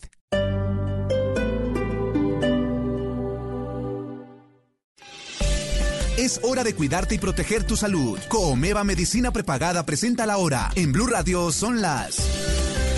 Son las 3 de la tarde, 10 minutos. Escuchas Blog Deportivo en Blue Radio. Porque tu vida y la de tu familia valen oro, asegura tu bienestar con Comeva Medicina Prepagada. Te ofrecemos completos planes de salud en el momento que los necesites. Contamos con canales virtuales para que no tengas que salir de casa. Consultas ilimitadas con los más de 6.000 profesionales de la salud a tu disposición. Y te brindamos póliza de medicamentos poshospitalarios y por cirugía ambulatoria para acompañarte en todo momento. Afíliate en coomeva.medicina-prepagada.com. Coomeva Medicina Prepagada. Somos mucho más que planes de salud. Aplican condiciones. Vigilado Supersalud. Hoy en Blue Radio. Magia, magia. Amigos de Blue Radio, soy Gustavo Lorgia para contarles que me les pienso aparecer esta noche a las 10 en Bla Bla Blue, en vivo y sin ningún as bajo la manga, les voy a contar lo mágico que ha resultado mi vida. Así que los espero. Esta noche el show empieza a las 10 en Bla Bla Blue, como por arte de magia. Bla Bla Blue. Porque ahora te escuchamos en la radio, Blue Radio y bluradio.com. La nueva alternativa.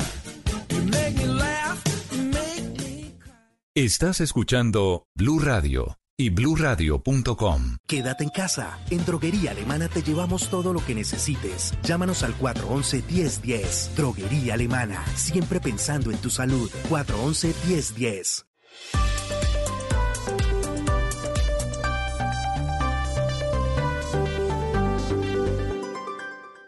En Blue Radio, un minuto de noticias.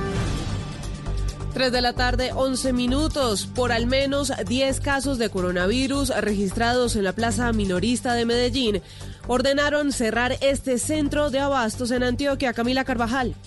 Cierre de la segunda plaza de mercado más importante de Medellín y el Valle de Aburrá lo confirmó Edison Alexander Palacio, el gerente de la plaza. Detectaron unos casos positivos solo en ese sector. Entonces, para hacer todo el cerco van a hacer pruebas a todo, a todos los trabajadores y comerciantes de ese sector. El número de casos de coronavirus confirmados en la minorista es al menos 10. Sin embargo, apenas se van a someter a pruebas a los demás empleados. Cuatro pasajeros heridos dejó el accidente de una buceta en el sector El Conchal, ubicado en, entre Lebrija y Bucaramanga, Santander. El hecho se presentó cuando un puente de madera colapsó. Y a través de su oficina en Colombia, la ONU acaba de escribir a través de su cuenta de Twitter que debido al estigma y la discriminación, las personas LGBTI tienen más probabilidad de vivir en la pobreza. Hace un llamado a los gobiernos para que se aseguren de que nadie se quede atrás en la respuesta ante el COVID-19. Salud inclusiva. Ampliación de estas y otras noticias en blurradio.com. Sigan disfrutando de Blog Deportivo.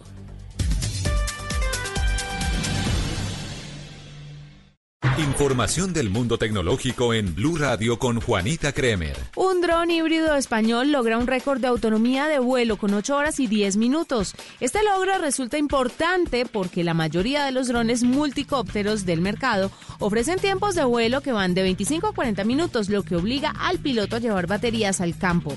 Además, la autonomía alcanzada de 8 horas permite pasar todo el tiempo volando y obteniendo la información que necesita el dueño del dron. Más información de tecnología e innovación en el lenguaje que todos entienden esta noche a las 7:30 en La Nube por Blue Radio y bluradio.com. La nueva alternativa. Blog Deportivo en Blue.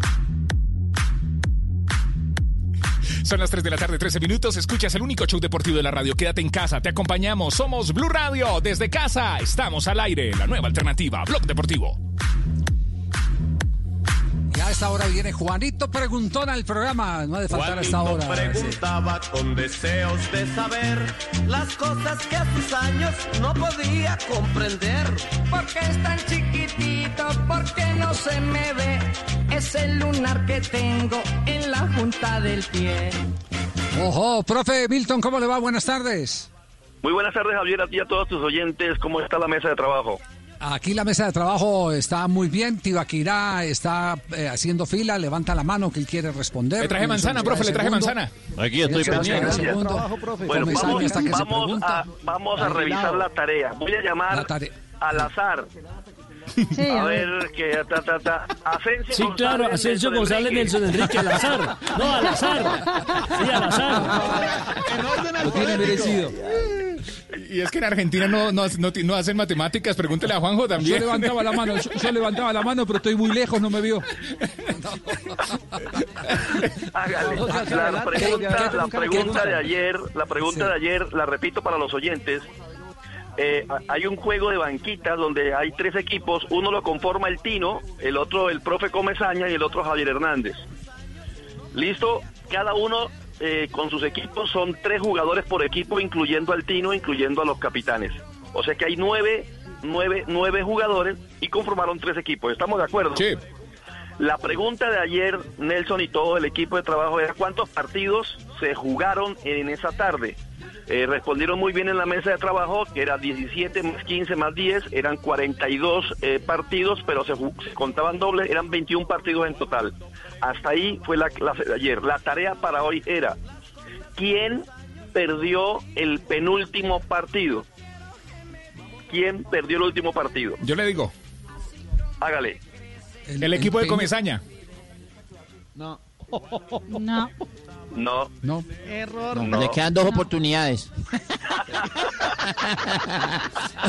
Ma- Marina, Marina tiene Pero- la pero. ¿sabe por ¿Está qué? tan segura o qué? Eso. Profe, póngale uno. Yo, yo creo, Javi, creo. Sí, a ver. Javier, Marina, dice. Pues eh, Javi, te- la mala noticia es que creo que el, nuestro equipo, el de Javier, Marina y María, es el equipo que te termina perdiendo el, el partido número 20, que es el penúltimo partido. ¿Por qué? Porque si eran 21 partidos, el del equipo de Javier, que solamente jugó 10 partidos, es porque perdió todos los 10 partidos. O sea, perdió el penúltimo partido, que fue el partido número 20. Perfecto, es más, Marina, el equipo de ustedes jugó todos los partidos pares. O sea, él no inició el primer partido. Jugó Claro, todos los partidos 11. pares y todos los perdió. La respuesta correcta la tiene Marina nuevamente. Felicitaciones, Yo Marina. también tengo la misma copia de Marina. Sí, eso lo enviaron. Yo también tengo la Sí, misma no, copia yo de también Marina. tenía eso, lo hubiera no leído vale. yo. Eso es, eso es, eso es, copo- eso es Sí, copia. eso es copia, Y, Lina. profe, ¿sabe quién la envió? JJ. Así no se vale, profe. No, así no se vale, ¿cierto? Profe, valores No, el trabajo nosotros, equipo, nosotros profe. aquí Claro. sumando y Rabones, en el multiplicando. colegio, ustedes están rabones. Bueno, Este es un trabajo en tengo- equipo. Les tengo, les tengo la tarea de mañana. Pero júntense Tarea, de- a ver, tarea, de- tarea de mañana. Póngale listo. uno, profe. Hágale, no, no, no, no, cinco para Marina, cinco para Marina. No porque se copió. La tarea, la tarea para mañana. El estadio del Campín tiene dos personas que hacen la poda del, pa- de- del césped. Dos personas. Uno tiene muchos años y poda el césped en, ve- en, ve- en 12 horas, perdón, repito, en 12 horas. Y el otro muchacho que le ayuda cuando lo hace solo, lo hace en 20 horas. Cuando le dan la orden para hacer para, para hacer la poda del pez, del césped, perdón, uno se demora 12 horas y el otro se demora 20 horas. La pregunta es, si lo hacen al tiempo, lo hacen los dos al tiempo, ¿cuántas horas demoran haciendo la poda del césped del estadio Uy, pre- pregunta para mañana, listo, perfecto. Pregunta para mañana. Está buena. Perfecto. Bueno, yo, Bueno, yo le tengo Mañana pregunta. Mañana no mando respuesta, también- bueno, no bueno. con ella. Tengo preguntas, Javier. sí, Profe bien, bien. Está Comesaña. fácil. ¿Cómo está usted, profe Milton? Muy bien, Le, profe ten- Comesaña, le tengo a Dios. pregunta para que me la responda ahora o mañana también. ¿Cómo es posible que un objeto volador no identificado esté no identificado cuando ya está identificado como objeto volador no identificado? Profe, ¿cómo lo fue en clase hoy? ¿Hoy cómo lo fue en clase? Muy bien, profe Comesaña. Javier, nos fue muy bien, gracias a Dios. Hoy tuvimos una audiencia de más o menos 600, eh, eh, 600 personas. Trabajamos eh, sociales, lectura crítica y yo trabajé física. Estamos trabajando las tres primeras clases de eh, primaria y las otras tres clases para secundaria. nos ha dado nos, nos- nos ha dado resultado y vamos a continuar de ahora en adelante así. Invito a todos los oyentes, a los papitos que con sus hijos mañana en la mañana, ahora en vacaciones, eh, por favor entren a YouTube, Saber Noticias o con Milton Ochoa y ahí pueden recibir las clases con sus hijos. Esto no es solamente para sus hijos, también para ustedes. En YouTube en este momento más de 9000 visualizaciones en este momento y hay gente interactuando con las clases de esta mañana. 9000 visualizaciones, es fácil YouTube, escriben saber noticias y ahí están las últimas clases. Y, y tiene el global eh, eh, desde que empezamos eh, en esta alianza de Blog estamos, Deportivo estamos, estamos alrededor de 530 mil personas global ya, Javier. Empezamos el primer día como con, como con 97, ¿recuerdan? Sí, sí, sí, sí, sí, gracias a Dios. Impresionante. Bueno, nos preparamos, profe, le decimos hasta luego, nos preparamos para mañana tenerle las respuestas muy puntuales, ¿no? Claro. Muy bien. Bueno, Muy bien. un abrazo. Claro, claro, que me, me quedó una pregunta para Marina. No, no, no, Entonces, no, no, no tenemos, no tenemos, eh, eh, eh, pregunte por los cortes, usted que está ahí en el, ¿sí? Mire, mire al, mire al operador, mire al productor la Está- cara que le está está haciendo. dormido, Nelson, está mire. dormido. Sí, mire, mire, mire la cara que le está haciendo. Los cortes comerciales que tenemos en este momento. Corte comercial en Blog Deportivo. no podía comprender. Yo quiero que me digan a crecer, así como le crece la barba a don Fidel. Es hora de lavarse las manos. Volkswagen te recuerda que este simple acto es uno de los más eficaces para protegerte y proteger a todos en tu familia. En Blue Radio son las Osgur, la hora. Aquí estoy en, en, en Turquía 11.21, ¿eh? En Colombia 3 y 21, nada que consigna. Nada que consignan 321. Blog Deportivo. Y a esta hora en Blue Radio tenemos recomendaciones e información importante para todos nuestros oyentes. Para Volkswagen la seguridad es una prioridad en todo momento. Y este es el momento de protegerte, de lavarte las manos, de distanciarte socialmente y de tener paciencia. Pero también es la hora de aprovechar el tiempo en familia, de reconectarte y de disfrutar la compañía de los que más quieres. Es un mensaje de Volkswagen. Seguimos con más aquí en Blue Radio. En Samsung sabemos que quieres una solución inmediata en tu camino. Por eso cuentas con Smart Service, un espacio en los principales almacenes del país donde encontrarás especialistas que te ayudarán a resolver tus dudas. Visita nuestra página web y encuentra el más cercano. Para nosotros cada solución es única como tú. Samsung. Cumplir su deber no es una misión fácil. Hacer justicia requiere sacrificios. A veces los policías no tenemos la oportunidad de defendernos. En General Naranjo. Gran estreno mañana 9 y 30 de la noche después de la venganza de Analía. Tú nos ves, Caracol TV. ¿Qué tal una deliciosa torta? Unos ricos pastelitos, unas exquisitas galletas, un pan calientico, con harina de trigo, los farallones. Y es rico alimento, suave, rendidora. ¡Deliciosa! ¡Y gustadora! Con el trigo de las mejores cosechas, harina Los Farallones. Calidad y rendimiento inigualable. Trabajamos pensando en usted.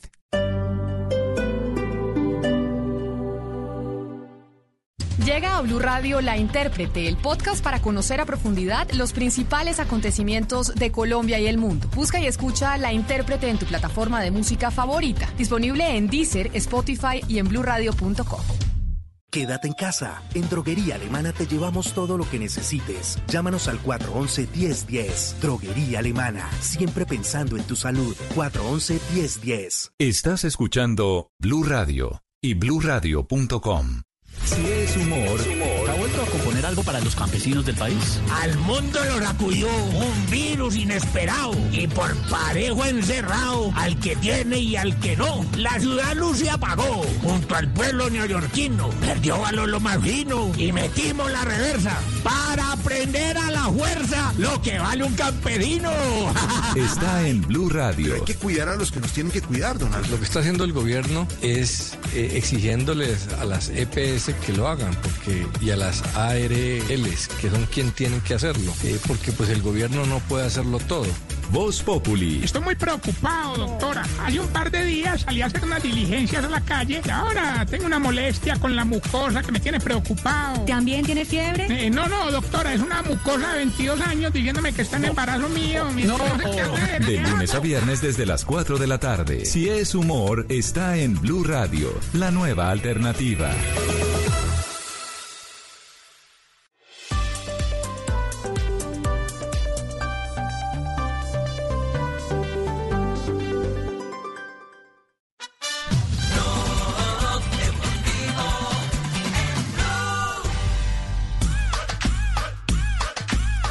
Tarde, 24 minutos, el único show deportivo de la radio. Al aire estamos en Blue Radio, la nueva alternativa. Y a esta hora compartimos eh, con ustedes las frases, las frases que hacen noticia en Blog Deportivo.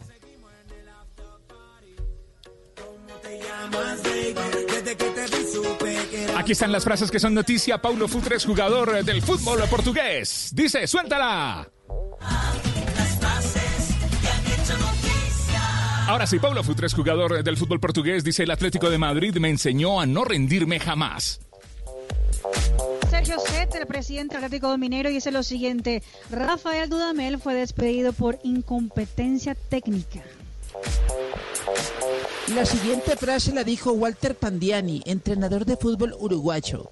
El próximo Simeone, mm, lo dicen por como lo vivo, el fútbol. Mm, Raquel Gallote Grande, Blog Deportiva. Claudio Ranieri, entrenador de la Sampdoria, ha dicho, tengo un jugador que fue positivo y luego resultó negativo. Reanudó el entrenamiento en casa y ahora es positivo nuevamente. Debemos ser mucho más cuidadosos.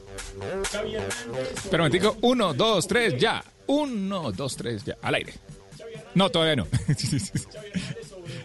Eh, su futuro con el equipo culé. Me veo capaz y es una ilusión volver al Barcelona. Que también habló Johan Bruin, el que fue el director del equipo de la Astana en el 2009. Dijo, no hubo conspiración contra Alberto Contador en el Tour del 2009. Otra cosa dijo Contador esta semana. Y Masa Takaya, la vocera de los Juegos Olímpicos de Tokio 2020, que se van a hacer en el 2021, dijo lo siguiente, estamos trabajando para el nuevo objetivo, no hay plan B. Mientras que el campeón de cuatro Tour de Francia, Chris Froome, dijo, la recuperación está bastante completa. Eso refiriéndose, recordemos, a que tuvo un accidente en la Dauphiné el año anterior.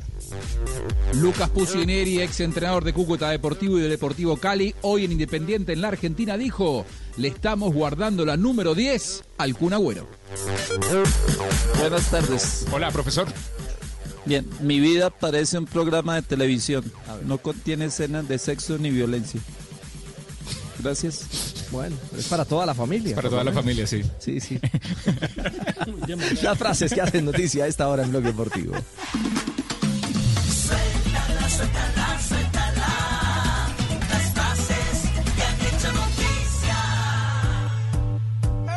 Un alto funcionario de FIFA en las últimas horas que ha dicho respecto a la reanudación de fútbol.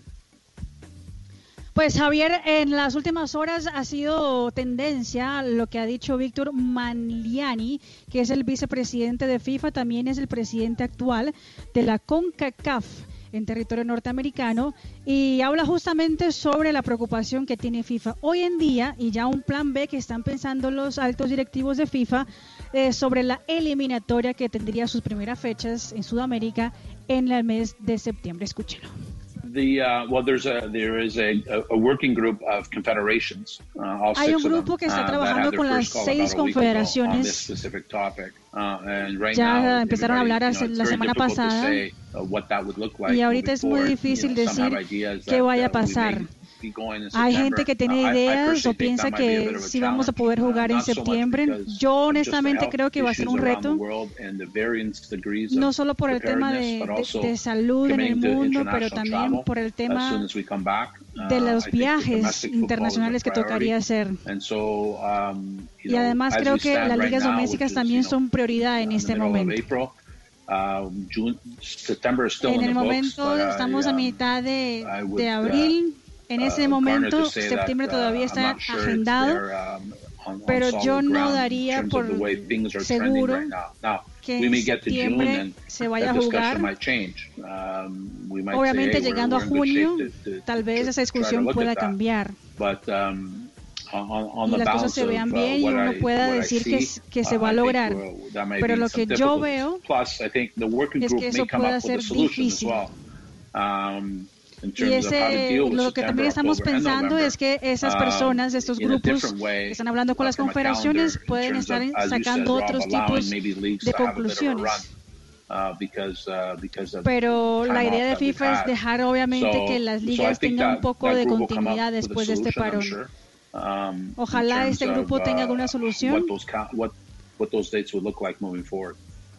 de lo que puede pasar en las fechas de FIFA en el futuro. Bueno, eh, de la eliminatoria ha dicho que difícilmente se verán eliminatorias este año. Eh, Es que lo que pasa, Javier, lo que él dice es que a- Sí. hasta hasta este momento lo que o sea, es queda todo en veremos, o sea, es lo que Sí, él sí, deja sí. entender. Pri- priorizó- Él dice, en el momento en que en que la salud se pueda volver y todo, tenemos que ver, por ejemplo, casos si se puede viajar internacionalmente. Eh, pues recordemos, aquí en Comebol, en Sudamérica, pues hay un problema, por ejemplo, Brasil tiene casi 30 mil casos de coronavirus y no hay cuarentena, o sea que esos casos pueden subir y subir y subir y subir y subir. O sea, pues lo que se habla es que están pensando en un plan A, un plan B, incluso hasta un plan C. para Priori- priorizó más que todo que los torneos locales son los que se tienen que potenciar y cuando ya eh, se erradique totalmente o aparezca la vacuna contra el coronavirus, ahí sí pensar a nivel de selecciones. Nivel de- eliminatoria. Yo le propongo este tema, pero para que lo conversen para el programa eh, el profesor Castelli y Faustino Osprilla. Eh, eh, porque eh, digamos que eh, en este en este tipo de situaciones hay unos que se benefician y otros que se perjudican. Voy a hablar con todo respeto. ¿Qué jugadores eh, por edad van a tener complicaciones para mantenerse en la selección Colombia, por, ejemplo? ¿Y qué otros por edad pueden tener el beneficio de que un año más los hará más maduros?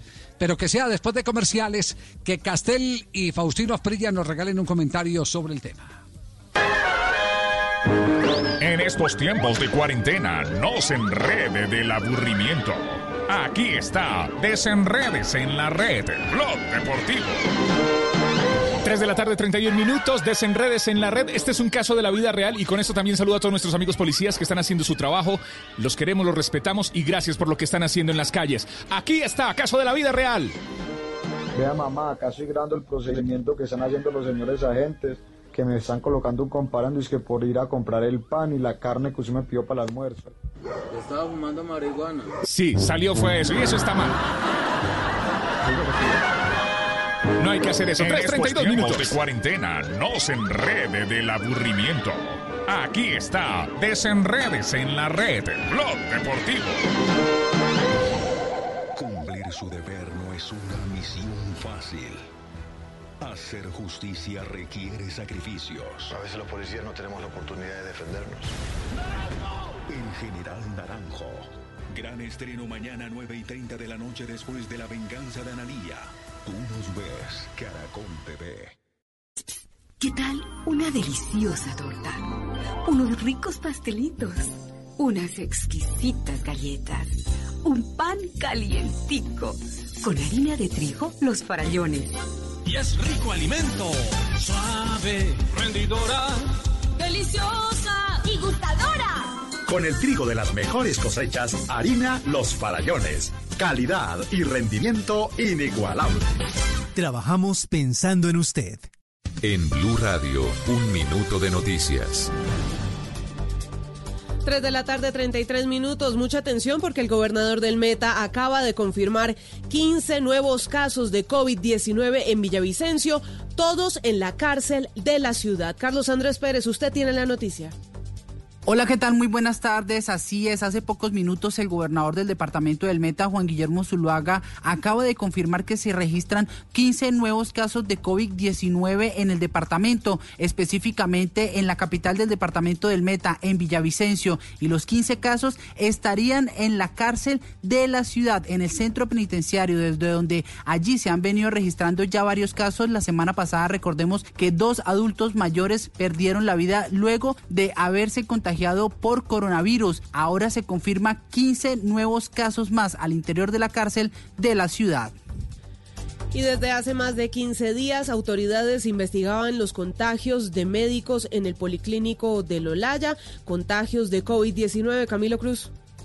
Lo ha informado la Secretaría de Salud por medio de un comunicado en donde asegura que el pasado 28 de marzo ya se conocía la cadena de contagios en el personal de salud del Policlínico de Lolaya. El primero de abril se habría tomado la determinación de suspender los procedimientos quirúrgicos, pero tan solo 15 días después de ordenadas estas investigaciones, se ordenó el cierre de la unidad de cuidados intensivos.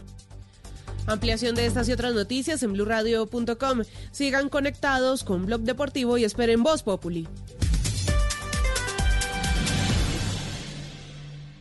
Información del mundo tecnológico en Blue Radio con Juanita Kremer. Los huéspedes de una residencia de la tercera edad en Florida recorren París, reviven los años de juventud en granjas o en aviones de combate gracias a la realidad virtual.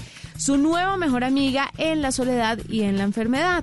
Su creador se llama Chris Breaker y es un productor de Hollywood quien se propuso hace tres años adaptar la tecnología de los juegos de video para mitigar la depresión, el aislamiento y enfermedades como el Alzheimer o el Parkinson en los adultos mayores. Lo único que los usuarios necesitan son unas gafas de realidad virtual para disfrutar de varios juegos predeterminados o fotos y videos de sus familias para desarrollar su video personalizado.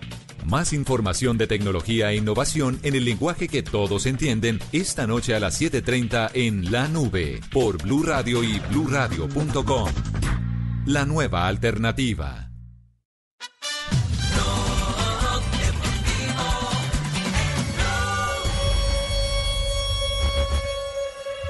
Tres de la tarde, 35 minutos, el único show deportivo de la radio. Estamos al aire. 14, 14 de abril, Blue Radio.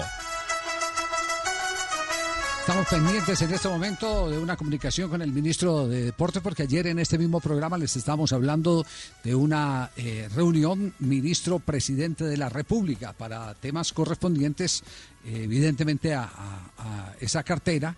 Eh, y, hay muchas inquietudes. A ver si de pronto en algún instante podemos tener el enlace con la sede del Ministerio del Deporte y tener eh, para ustedes como el resultado, la luz que pudo haber dado esta, esta reunión.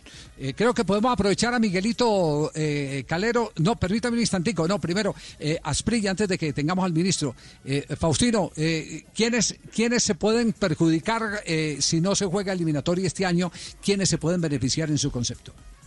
A ver, Javier, yo creo que la columna vertebral del equipo que es el arquero, mi, eh, Ospina, usted sabe que los arqueros si no tapan se, se complican, se complican, los arqueros que tienen que tener muchos partidos encima para, para mantener su nivel. El caso de Ramel Falcao, por la que tiene sin jugar, también es preocupante y la figura del equipo que es James, James venía sin jugar y si se alarga esto, pues imagine cómo puede llegar James a un partido eliminatorio. Yo creo que son los tres y, y bueno, y nos puede ayudar todo este tiempo a los jugadores que han estado lesionados importantes. Juan Fernando Quintero, uno, que se pueden recuperar con este tiempo y ayudarnos porque una persona, un muchacho joven todavía. Sí. Eh, eh, Castel, una, ya tenemos al ministro en línea. eh, una eh, rápida reflexión sobre este tema. que en general es perjudicial para todo el deportista, Javier, para todo futbolista. Cuando, no, se- cuando no se compite, se cae en cierta atrofia del, del talento.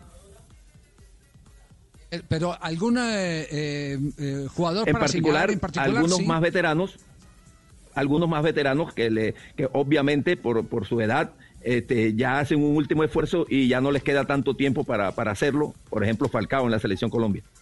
Sí, a Falcao le, le- le- le- le ayudaría mucho jugar eliminatoria este año, no el año entrante. Bueno, queda claro la opinión de nuestros eh, eh, analistas invitados aquí a Bloque Deportivo, porque está ya el doctor Ernesto Lucena, el ministro de Deportes. Ministro, ¿cómo le va? Buenas tardes. Hola Javier, buenas tardes. Un saludo para ti y para todos los oyentes. Gracias por acompañarnos. Eh, Ministro, ¿alguna conclusión eh, eh, que nos dé luz en materia de deportes eh, eh, después de la reunión que sostuvo ayer con el presidente Iván Duque? Pues tres temas muy concretos, Javier. El primero sobre salud pública, salud mental. yo he venido estudiando el tema de cómo después de estas dos o tres próximas semanas que se vienen, que serán difíciles para, para el país, podemos reactivar la actividad física al aire libre. Estamos pensando diferentes eh, propuestas que se han hecho incluso en otros países. El distanciamiento cuando esa actividad física debe ser un poco mayor. eh, debería hacerse ojalá en los parques públicos de Bogotá. En fin, es un tema procurando la salud mental y obviamente que, que no se pierda la actividad física en los colombianos que es tan importante en este momento. El segundo tema que tratamos con el presidente fue el del fútbol femenino. Eh, él quería enterarse, digamos, de, de manera muy proactiva qué es lo que ha venido sucediendo. Eh, él sabe que el ministerio pues ya apoyó y tiene los recursos listos para, tenía los recursos listos para la, para la liga femenina. Desafortunadamente pues con, con todo lo que ha sucedido eh, no sabemos cuándo podrá darse el torneo, pero pues los recursos siguen ahí eh, disponibles para cuando eso suceda.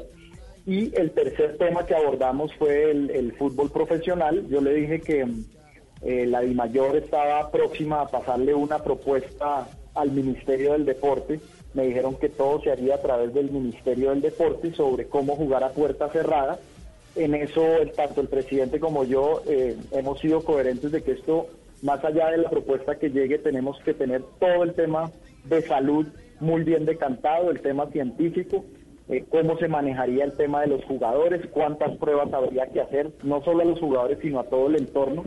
Así que por ahora, pues reactivar el fútbol se ve, se ve difícil en el panorama, pero pues hay que mirar las alternativas, hay que mirar la propuesta y tomar una decisión que le convenga al país, pero repito, y que esa sea la premisa fundamental.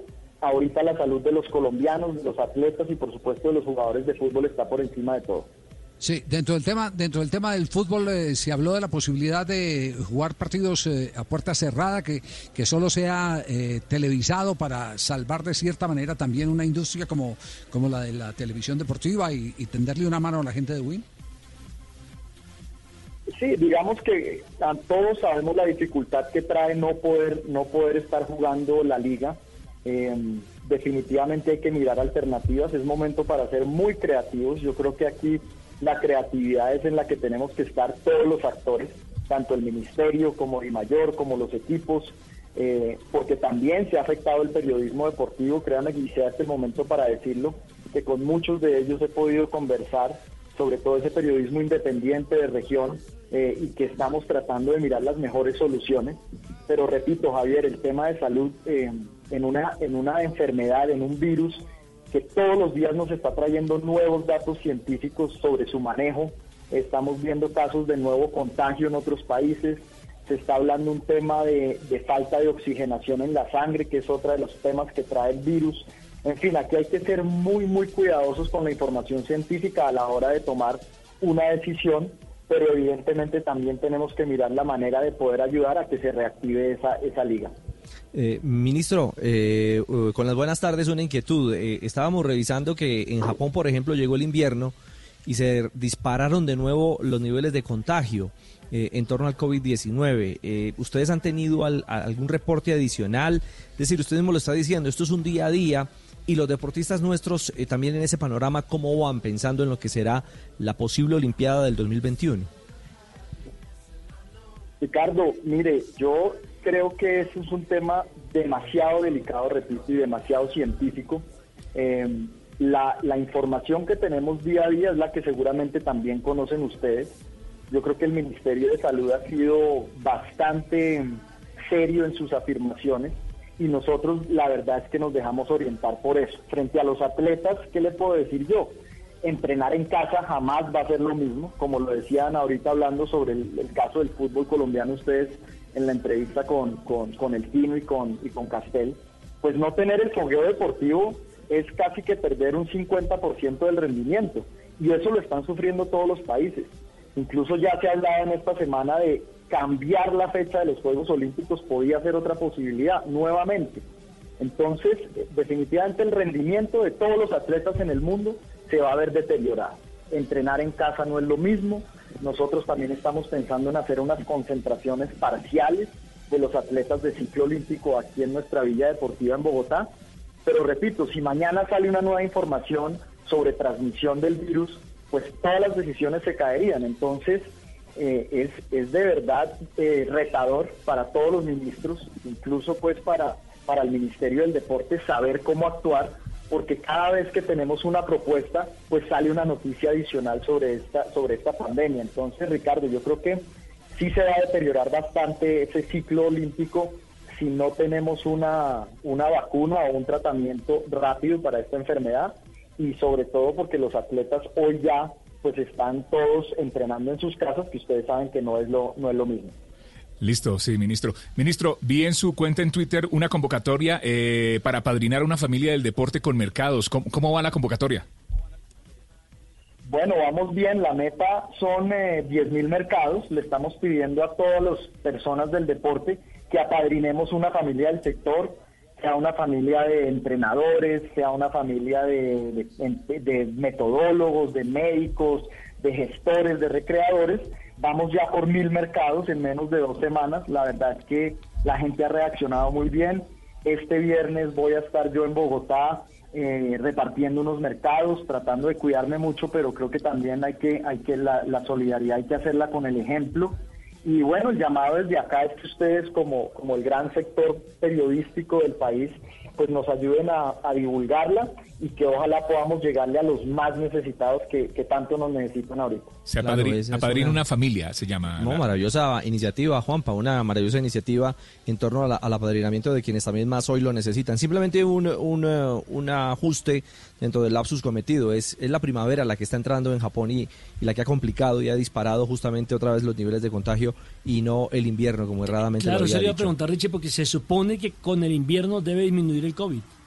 Eh, no, no sé si sí ha sido o no, no. pero lo cierto es que las últimas informaciones es que justamente en el hemisferio norte el tema de la primavera ha, ha disparado los índices en Yo en entiendo al contrario. Sí, sí, sí. Con el Sí, calor. sí, es invierno al contrario. dispara. Es al contrario. Sí, el el Con el calor. Bueno, El, el- el invierno dispara los casos. Sí. Claro, sí. Ministro, muchas gracias eh, por regalarnos estos minutos eh, y quedamos pendientes eh, de, de cualquier eh, novedad que se presente.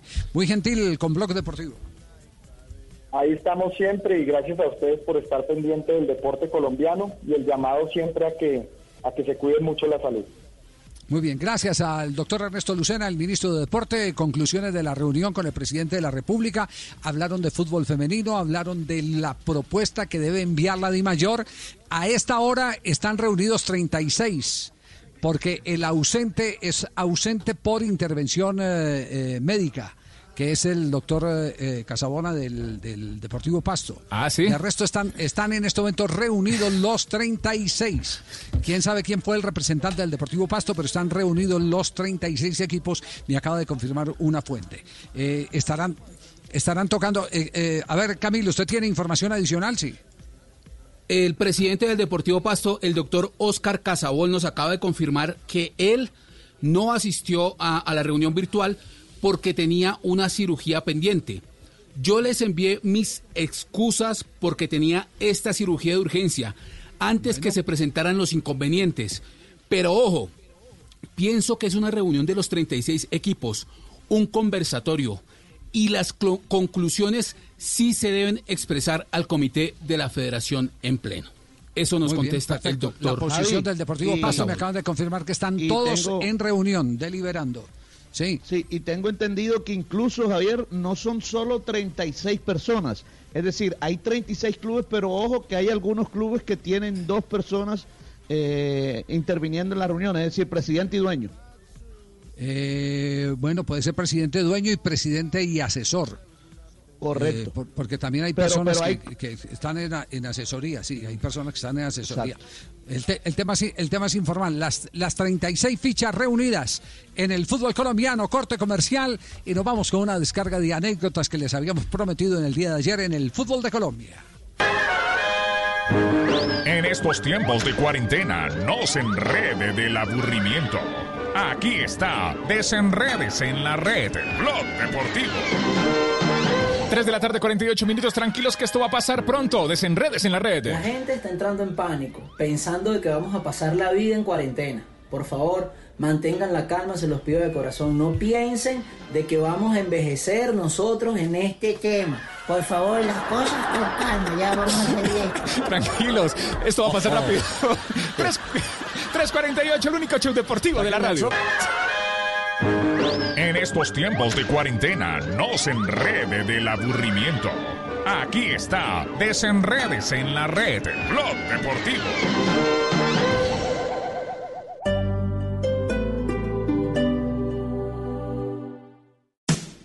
Esta noche en Bla Bla Blue. A las 10 aparecerá como por arte de magia Gustavo, el mago Lorgia. A las 11, ¿quién dijo que después de la cuarentena uno debe salir con un libro leído, un nuevo hobby o un nuevo emprendimiento? Un par de expertos nos dirán por qué pasar esta cuarentena sin ningún tipo de pretensiones también es una buena opción. Los mejores temas, muy buenas conversaciones y sobre todo muy buena compañía. Así que si quieren sálganse esta noche de sus casas pero a través de la magia de la radio. Bla Bla Blue. Porque ahora te escuchamos en la radio. Blue Radio y bluradio.com. La nueva alternativa. Quédate en casa. En Droguería Alemana te llevamos todo lo que necesites. Llámanos al 411-1010. Droguería Alemana. Siempre pensando en tu salud. 411-1010.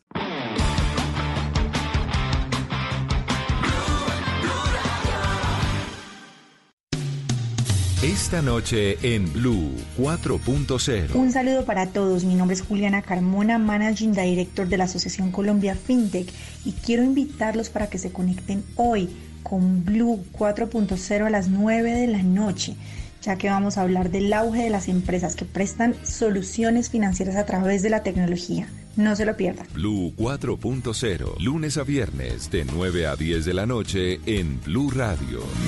La nueva alternativa.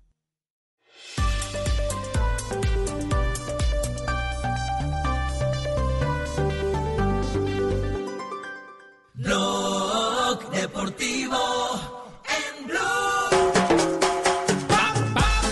tarde, 50 minutos, el único show deportivo de la radio. Estamos al aire, somos Blog Deportivo. Quédate en casa, no salgas y pilas con el pico y placa. Qué genio.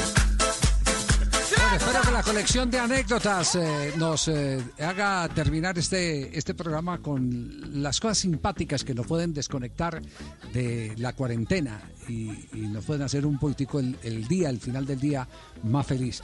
A- Asprilla, Sí, por favor. eh, sí, Asprilla, ¿qué, qué anécdota, qué anécdota Tino recuerda así maravillosa que haya ocurrido en un partido, en un camerino y que haya sido trascendental para voltear, por ejemplo, la historia de un partido? Pues hubo una segundo partido eliminatoria contra Perú, vamos a jugar a, a Lima, yo estaba adelante con el Tren Valencia y el Tren Valencia de día no quería correr, pues toda la banca y bolillo le decían, Tren, corre, mete, mete. Y el tren pues les decían, pues ahorita ustedes paren pendejo, esperen un ratico, hombre. Entonces, yo corría, yo, yo- y ese Perú tenía, con ese equipo que nos tenían metido en un arco. Y el pibe Valderrama tire plancha, Freddy Rico tire plancha. Y yo, y el tren ahí la mitad. Y Bolillo, Farid, me acuerdo, todos los que estaban en la banca. ¡Ven, corre! Mete, ustedes paren, pendejo, espérense. Y yo, sí, Asprilla, vení, vení. ¿Vos para qué corres tanto? Vos a ver que ahorita vas a hacer un gol y yo hago el otro y ganamos 2 a 1. Quédate tranquilo. Yo le dije, no, tren, yo me conozco esto. Y corre, corre, cuando pum, gol de Perú. Entramos al camerino y bolillo de una. Se le enojó el tren y lo sacó. Y entonces el tren se enojó ese día, dijo que él no volvía a la selección. Bueno, ta, ta, ta. entró Aristizábal, gol de Aristizábal y empatamos uno a uno. Y a mí no me sacaron porque yo no jugué bien, pero sí corría y me tiraba las mismas planchas que el pibe. Yo no sé. Eh, ¿Cómo, cómo era el tono, de, cómo era el tono de- del tren? ¿Cómo era? Usted pare de pendejo. Usted sabe que usted ahorita hace su gol y el mío y ganamos 2 a 1. Igualito, ¿eh? Igualito. Castel, Castel, ¿usted tiene alguna anécdota así? Oiga, oiga, Javier, eh, eh, esta, esta fue un compinche con un jugador, con un compañero de, de- de- del Junior, que era, tiene mil anécdotas y era un, tremendo. Carlos Abello, cogimos eh, entre nosotros, eh, después de un entrenamiento, cogimos a William Knight, eh, lo pusimos en, en uno de los postes de la portería y, y lo amarramos con, la, con las vendas de, que se usaban antes para jugar, las vendas. Bueno, ahí, ahí lo dejamos un rato. Perino, ya todo el mundo a cambiarse. Bueno, afortunadamente para William llegó uno de los muchachos utileros, lo, lo desamarró y lo sacó de ahí de- del pleno sol que está- estaba en el, en el estadio ese día. No, no, no. Estaba un curso de secuestrador haciendo usted intensivo. No, no. Como no hacía goles. Casi, casi. No, no, no. Eh, Eso, eso mismo le hicieron a Neymar, ¿no? En el Santos de Brasil. Se la hizo Mao Molina. Lo amarró. Claro, lo amarraron. Lo dejaron ahí. Pero, pero Ri- Ricardo tiene también recorrido de anécdotas a esta hora. Hay jugadores que también marcan eh, ese camino y para dar ese buen sabor del que usted hablaba, Javier, la anécdota más grande que les pudo dejar el fútbol. Bueno, el primero, Carlos Mario Hoyos. grandes anécdotas, yo creo que eh, buenas y, y malas, pero realmente una de las mejores anécdotas de lo que viví dentro del fútbol fue haberme encontrado con, con Pelé en una de las tantas copas Malboro que se jugaban en Estados Unidos y sin saberlo nos lo encontramos ahí, todos con nuestras cámaras y resulta que con mi cámara fueron a, tomar la foto y ya no tenía batería, ya no tenía cómo hacerlo. Me tocó rebuscarme con algunos de los otros muchachos que estaban al lado mío para, para tomar la foto y poder retener y poder encontrar eh, la foto que, que yo quise tomar con Pelé. Digamos que esa fue una de las, de las mejores porque mm, haberse encontrado con el mejor jugador del mundo en ese momento, pues era una cosa impresionante. Recuerdo para la foto muy bien de Carlos Mario Hoyos. También Pacho Foronda está en esta galería de anécdotas. Estamos jugando en Armenia y estaba pitando. En esa época habían dos árbitros. Estaban JJ Torres y JJ Toro. Uno del Valle y otro de Medellín. Estamos jugando Once Caldas eh, Quindío. Y yo todo el partido le decía a JJ Toro, le decía JJ Torres. Le decía Torres, Torres, Torres, Torres, Torres, Torres y nunca me paraba bolas, nunca me prestaba atención. Cuando terminó el partido se me acercó y me dijo, Francisco, yo soy John Jairo Toro, no JJ Torres. Entonces, por eso no te prestaba atención porque realmente no me estabas diciendo por el nombre mío. Oiga, Tino, Tino, ¿cómo es la, cómo es la anécdota aquella de- del estadio? ¿Fue en el estadio Maracaná o en el, o en el eh, cuando usted jugaba en Palmeiras? Que le dijo, que le dijo a un compañero que nos vemos eh, al, al terminar el partido. ¿Cómo es esa? Esa es con César Sampaio. Estábamos, fuimos a jugar Palmeiras la final de esa Copa Mercosur contra Flamengo. Y entramos a esa cancha tan grande en el Maracaná y yo miro eso. Y yo le digo a. Yo llamo a, a César Sampaio y le digo, "Sa- Sampaio, saludémonos aquí porque ahorita cuando empiece el partido no nos podemos saludar porque ya no nos volvemos a ver, huevón.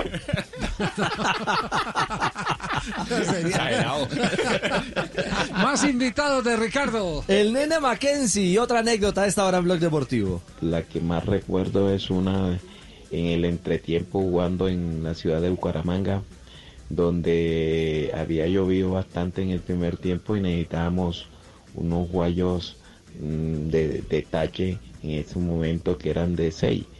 Y en el momento yo de tanto buscar y buscar porque no tenía y me iba a colocar lo de Valderrama, pero el pibe como nunca usaba casi eh, esos, esos guayos cuando llovía, no sé cómo hacía, no se resbalaba, no se caía.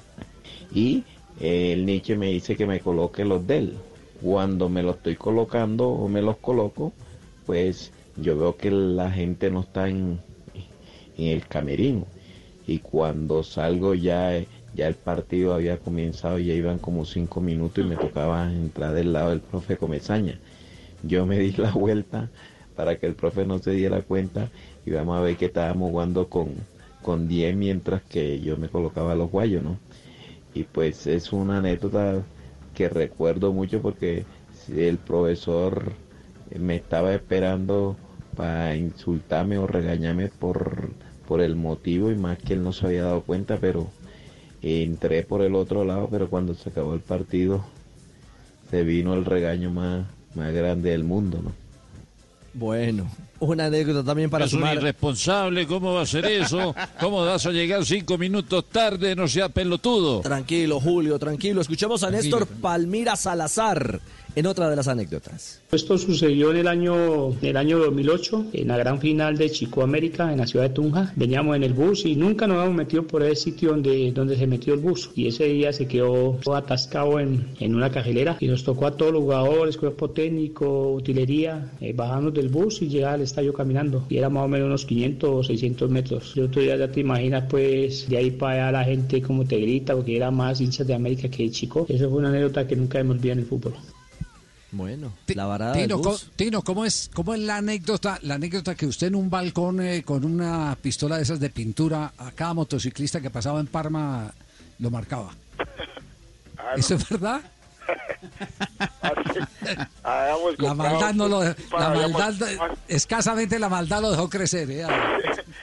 eh, habíamos comprado pistolas de que tenían esa pintura y todo el que pasaba le metíamos un balicito de tin, ya morado, tin rojo, tin amarillo. Pero ayer a mí me pasó algo parecido lo de los guayos que contó con un- cuando fuimos a jugar a Bogotá contra Millonarios un día que perdimos 3 a 0 y casi me echan de Nacional. Porque yo me fui para Bogotá sin guayos porque iba a comprar unos en Bogotá antes del partido y, y no habían. No los pude conseguir y me tocó que decirle a Andrés que me preste los guayos. Me puse los guayos de Andrés Escobar que calzaba 48 y yo calzaba 20. Eso imagina, le metí todo el papel que pude haber, papel periódico, todo papel que veía por ahí, lo metía en esa punta, los zapatos eran todos torcidos. Y me comí dos goles ese día y perdimos 3 a 0. Cuando llegaba a Medellín me iban a echar del equipo.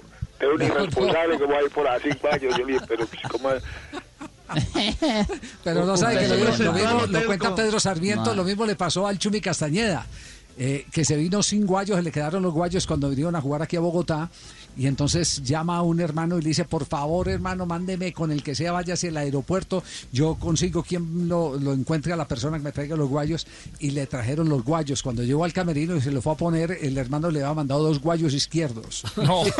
Ah, puede ser, no y puede cuenta ser. Pedro Sarmiento. Pedro Sarmiento lo cuenta, dice que jugó con los dos guayos izquierdos, que terminó con esos dedos todos ampollados. y, y por culpa de Uy, guayos, y que para, ¡Qué tragedia! Y, y que para acabar de ajustar, que para acabar de ajustar no llevaba espinilleras. Porque no, no, no llevó nada, el kit no lo llevó, entonces se metió unas revistas de Condorito y de Calimán No. y que cada que corría por la punta de eso salían empezaban a salir las hojas. Salía tremenda, ya yayita por todos lados. bueno, y, otra, y otras dos más, Ricardo, para cerrar y entregar a Voz Populi. Eh, tenemos a Víctor Danilo Pacheco, escuchémoslo. Bueno, esta creo que nunca la, he dicho. Un día jugamos en Neiva y ese día nos, regresamos el mismo día. Bueno, nosotros habíamos dicho en, la, en, en nuestra casa que regresábamos el día siguiente, pero regresamos el mismo día. Y con Iván, bueno, buscamos el carro que él trajo, un carro que trajo de un BM negro que trajo de Italia, me acuerdo. Y nos recogieron en el aeropuerto y bueno, y fuimos a, salimos a, a por ahí, no encontramos y creo que entramos una parte por la 72, no sé con qué. Vimos un barcito así como abierto y bueno, ahí es gordo, vamos a entrar y resulta que para que nadie nos viera y cuando entramos era una fiesta de periodistas. Entre eso estaba Fabio Poeda y bueno, el gordo me miró, yo lo miré y qué hacemos, y yo no había no- nada que hacer. Nos tocó quedarnos aquí en la fiesta de los periodistas. Estaba el gordo, Fabio. Ay, ay, ay. Estaban buscando esconderse y resultó.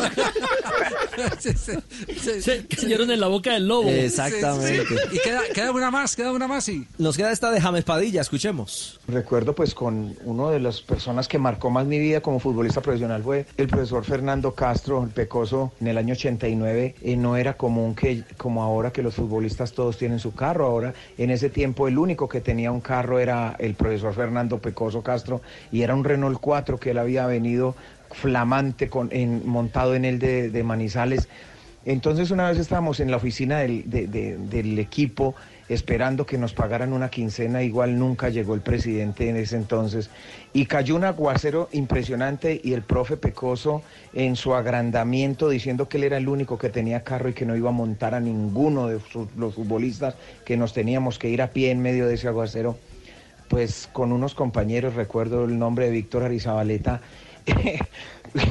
le desinflamos las cuatro llantas de ese flamante Renault 4 y luego eh, tuvimos la oportunidad de verlo desde la esquina, él cuando bajó en medio de ese aguacero a montarse en su carro y prenderlo y ver sus cuatro llantas. Imagínense el- al profe Pecoso Castro como cuando se para en la línea desesperado a gritar viendo su carro desinflado. Eso fue algo que, que nos marcó en esta vida de anécdotas del fútbol. El otro día en el entrenamiento, eh, llegando a, a- a encarar a cada uno de nosotros, sacándonos verdades con mentiras, diciendo que, que él había visto que era cada uno de nosotros y nosotros pues negando absolutamente todo. Pero eso fue algo que se nos quedó en la mente de muchos compañeros. Sí, sí. No, Padilla buenísima. dijo, ¿no? Buenísima. Yo Sí. solo hago una pregunta. El, el director, conductor y capitán del pues, siguiente programa, eh, Voz Populi, ¿está en línea? Sí, sí. Sí. Siempre. ¿Sí está? Él siempre nos está ¿Usted por ahí escuchando, está? siempre está listo. Eh, soña- soñando, soñando con el con No. el Renault 4 del Pecoso, Javier. No, no, no, no, no, es que, es que, no, es que, es que resulta que eh, el eh, Ya sé pa' eh, dónde va. destacado, El carro que estrelló. Sí, el, desta- el des- el destacado conductor, cuando era practicante de un noticiero de televisión, el presentador deportivo le prestó el carro para que lo moviera y se lo estrelló, pero como el quiere que presentador cuente estaba- eso? Sí, como el, pre- como el presentador después se emborrachó, no se dio cuenta. No, pero lo bueno es que Jorge Alfredo tiene airbag incorporado. ¿Usted quiere que cuente esa anécdota, don Javi, de, Cuente, de- de nuestro cuente, jefe? Pero cuente quién era George. A ver, el jefe, el jefe era, sí. era año, ¿qué sería? Mi Javi, 88, Ocho. 89. Hacíamos noticiero menos. Krypton, lo emitíamos desde las instalaciones de Inravisión de la 24. Nuestro corresponsal en Medellín era don Javier Hernández Bonet y el director, de- el director, el director de deportes era don Iván Mejía Álvarez, que Nadie. tiene su carácter suave. Él es tranquilo, chévere. Ese fue mi primer maestro. ¿Cómo le decía? Eh, no, yo le, yo cuando nos colgamos en la sección con Juan Carlos González le decíamos, yo le decía, tranquilo Iván, que eso, tan, tan, tan, la ponía. No me hables como Iván Andrés, que era un niño de tres años que él tenía, que hoy en día tiene tres. Entonces, entonces, a la anécdota que se refiere don Javi, es que además de practicante y periodista de Krypton, yo era conductor. Porque conductor lo- elegido. Elegido. Al domingo al mediodía llevaba a Iván y a Juan Carlos González, nuestro gran amigo el Chapulín, que hacíamos el, la sección deportiva, los dejaba en el estadio, ahí en Sears, en galerías, y yo me volvía con el carro. El primero tenía un Renault 9 y después un Renault 21. ¿Se acuerda usted, Javi, el Renault 21 de Iván? La- la nave. No, es una machera. Y yo me iba al noticiero a Krypton, montaba la sección y nos encontrábamos en Inravisión de la 24 para editar los goles en una sala, los goles de la del domingo. Yo quería ser periodista deportivo. Y entonces eh, llegué ahí parqueando en Revisión, ¿se acuerda la- los volardos de Ricardo Orrego, los famosos volardos? Sí, claro. yo, yo- yo- yo no le tenía un cálculo a, a un Renault 21, un Renault 9 sí, pero un Renault 21 no. Y le he clavado el carro contra un volardo en Revisión. Taque. Ah, claro. ¿Y a quién le cuento? A Juan Carlos González y a Ricardo Alfonso. Y cuando salimos del noticiero, nos subimos al carro y él nos iba a llevar y entonces yo le iba a decir. Entonces yo, eh, bueno, Iván, ¿salió bien la sección? Sí, salió bien, ya. Bueno, uniforme, Javier, ya. listo. Entonces yo, y empezaba Juan Carlos y Ricardo atrás. Don Iván, esto de los volardos sí es una cosa muy aburrida, ¿no? A mi jefe, que me pagaba 50 mil pesos. Y entonces yo ya le voy a decir así. sea, Don Iván, bonito el carro, no, ni un rayón tiene el carro. Hasta que me tocó confesarle en la autopista con 100 que le había golpeado un poquito el carro y que siquiera llevaba al taller. ¿Y qué le dijo? ¿Te bajás? ¿Te bajás? Vargas, ¿te bajás No, del carro? a la tercera vez que le insistí, no, yo lo- que no me digas más si te bajas aquí. No, mentiras, nunca me bajó, no. no, no. Muy querido, no me dejó pagar nada. Solo fue el bumper, pero la, ma- la, la, la estrellarle uno el carro al jefe, hermano. La ¿Y se fan fue de la. Mejía? Ay, Sí, no, y sobre no, todo muy querido, jefe muy con ese generoso genio, y ¿cierto? nunca me Sí. cobró nada. Ah, Era un Renault 21 vino tinto. Esa era la anécdota, ¿no, Javi? Esa era la anécdota. Igualita aquí me escriben eh, que ese no era James Padilla y no James Pandilla. Que porque fueron Sí, sí, sí, sí, sí, sí, es cierto. Qué miedo. los que le desinflaron el carro al pecoso. bueno, no, no, don, no, don muy querido, muy querido Iván, el- y me prestaba el carro, yo no sé, Yo no sé si a Tibaquirá le presten el carro de Javier, pero a mí sí me prestaban el de... Ni me suben. No, creo, ¿no? No le prestan- Ni me suben. No, porque ese carro es de Carolina, entonces no me prestan Ay, a mi hermano. No, es que la, la diferencia es que yo tengo una Chevrolet normal, común y corriente, y Tibaquira tiene un Mercedes que se va a subir al mío. ¿Cuál era el equipo? Pero, Es al contrario. pero aunque sea, invíteme. Don Javi, ¿cuál era el equipo? Ese equipo ganador de Krypton Deportes en esa época era Campo Elías Terán en Cartagena. Maravilloso, en paz descanse. Estaba Javier Hernández en eh, Medellín. Sí, en Barranquilla Javi- estaba eh, Mike Forero. El cantante estaba Fajardo, en Cali, Fajardo. Javier Fernández. Mike Fajardo, perdóneme, Mike Fajardo, señor, muchas gracias. Eh, en Cali estaba Javier Estaba, Fernández. eh, Javier El Fernández, cantante, Javier sí. Fernández. No, eso estaba.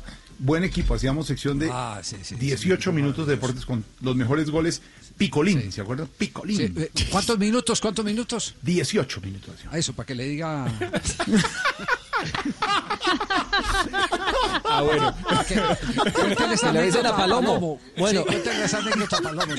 Pero, es que decía, pero es que decía don Javi, decía, llegaron los mejores goles del fin de semana con colchones picolín. Eso teníamos bien buen patrocinio. Nunca conocí un colchón picolín, pero eran ¿Qué es, qué es este palme tan largo, por Dios? anécdotas, doctor, anécdotas de la radio. Colchón doctor. picolín y dormías hasta el fin o qué? ¿Cómo era la. Don Javi, aquí le tengo personajes porque don Juanpa que está ahí en la, en la, en Claro. la cabina tiene a nuestra Sí, Paulita. sí, Paulita, hola, ¿qué tal, Paola? Siempre Javier. musical. Paulita, hola, Paola. Hola, hola mis amores, Hola, hola, mi amor. todos los que están ahí. ¿Cómo están? Pues paso por acá a contarles que hasta hoy va a otro nivel. Ah. Qué tristeza, sí. Ay, no. Y que luego volveremos con más fuerza. Claro, claro, claro. Pero mientras volvemos deberían ver los capítulos que grabaron. ¿Y el que no grabó qué, Paola? Pues que busquen internet, que miren YouTube y que sufra, que chupe y que llore. Paola, como siempre, tan musical. Sí, sí. Eh, eh, ¿Y la pusiste a grabar, Pao? Claro, claro que sí, mi amor. Nada más anoche puse la grabación y cuando se terminó, adivinen qué me dijo Jessy. ¿Qué dijo? ¡Repítela! Uy, Paola colgó. ¿Sí colgó? Colgó de una. se le sí. acabó la moneda. No, se le acabó la moneda. Se, Sí, se fue a ver la, se fue a ver la mire- repetición, claro, sí. Pero mire que más adelante con Esteban vamos a hablar porque hasta hoy llega esta, esta primera parte de otro nivel. Sí. ya se parará cuando se normalice todo porque como lo saben nuestros oyentes y televidentes, Sí, sí, sí. pues obviamente por obvias razones hemos detenido todas las producciones en Caracol Televisión mientras se, se pasa la emergencia. Pero, Pero hay estamos- estrenos. Hay, est- hay estrenos, ¿no, Esteban? De, de, buenas novelas mañana. Sí, sí, sí, les vamos a contar en un momento la venganza de Analía, el general Naranjo. Llegan a las noches del canal Caracol y además un programazo el fin de semana, pero eso les cuento en un ratico. Ahí si tengo a. Arelis, hola. Ahí está, ahí está. Aló, Hola. Muy buenas tardes, mis niños. ¿Qué más, ¿Cómo están? Bien. Qué gusto que ustedes me inviten a tan prestigioso programa. Sí, sí, sí. Qué bueno tenerla Pues acá. mis niños, ¿no? Yo quiero contarles historias como siempre. Yo les cuento que en Sabana Larga, Antioquia, fui de las primeras que traje la cuarentena a mis niños. Eso fue por allá ¿Qué en el año? año 78 más o menos. No. Es que yo he sido una mujer sufrida, he guerreado mucho en esta vida. Tengo una cantidad de historias por contarles que pero me no extendería ahorita. como hasta las 7 de la noche, pero No, pues viene otro que programa, ¿no? Sí, es verdad. Resulta y pasa, mis niños, que yo en el colegio hice una obra de teatro con eso, con lo de la cuarentena. Yo era la protagonista, Ah, imagínate, ¿sí? niños. ¿Cómo sí. se llamaba? Se llamaba Cuarentania. ¿Cómo?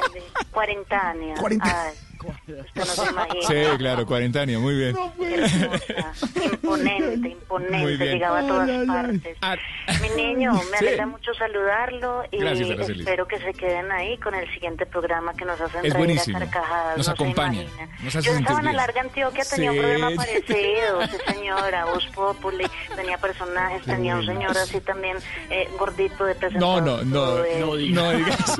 respete, respete al jefe. Ya viene Araceli, ya viene de Iván el tiempo. Déjenme a Iván tranquilo. Ah, sí, Iván. Muy bien. Hay titulares, No, ¿cierto? so- so- solo me una pregunta, Araceli. ¿Y había titulares en ese programa ya en...? También había titulares, se demoraban un poquito en llegar, Sí. pero había. Pero cómo y, cómo y cómo y cómo presentaba usted así como con canción y con ranchera y con cosa profunda Cantando, titulares, ¿cómo sería? Bueno, mis niños, aquí en la emisora de Sabana Larga, Antioquia, tenemos en este momento los titulares para el día de hoy. Eso, nos vamos a titulares en Block Pop.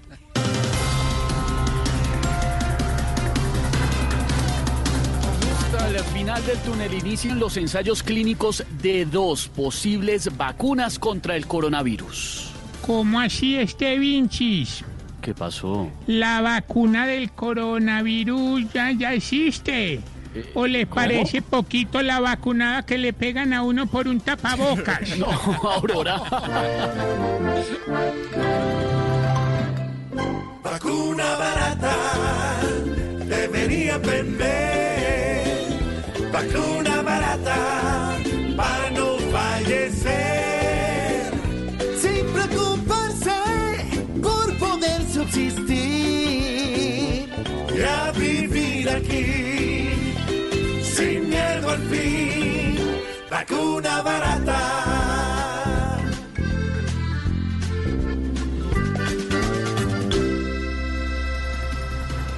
El alcalde de Cartagena, William Dow, asegura que lo provocaron y que no va a agachar la cabeza. Ave María, con esas madriadas que les pegan a los pobres concejales en Colombia, uno ya no sabe si son políticos o árbitros de fútbol. árbitros.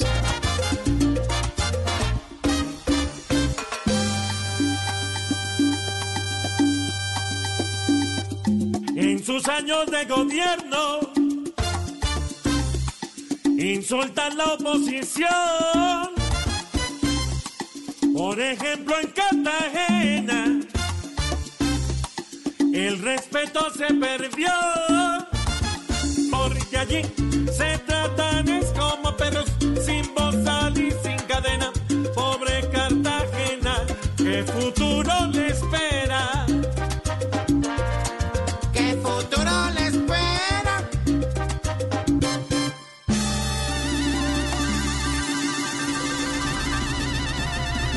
Y en medio de la polémica por el decreto presidencial que obliga a trabajadores de la salud a estar disponibles para enfrentar el COVID-19, el presidente de la República, Iván Duque, afirmó que no están obligando a la brava ni con maltrato al personal de salud.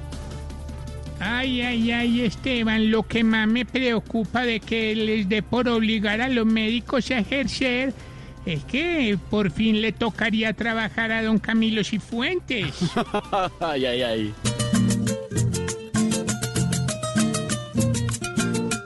No, no, no, no, no, que va. No, no, no, no, no, que va. No, no, no, no, no, que va, que va, que va, que va, que va. El presi quiere que vaya un médico al pabellón, sin protección y sin plata, ni una buena condición. Y ahora dice que es caspa, que esa no fue su intención, que nunca será la brava, yo no le creo, doctor, por eso digo. No, no,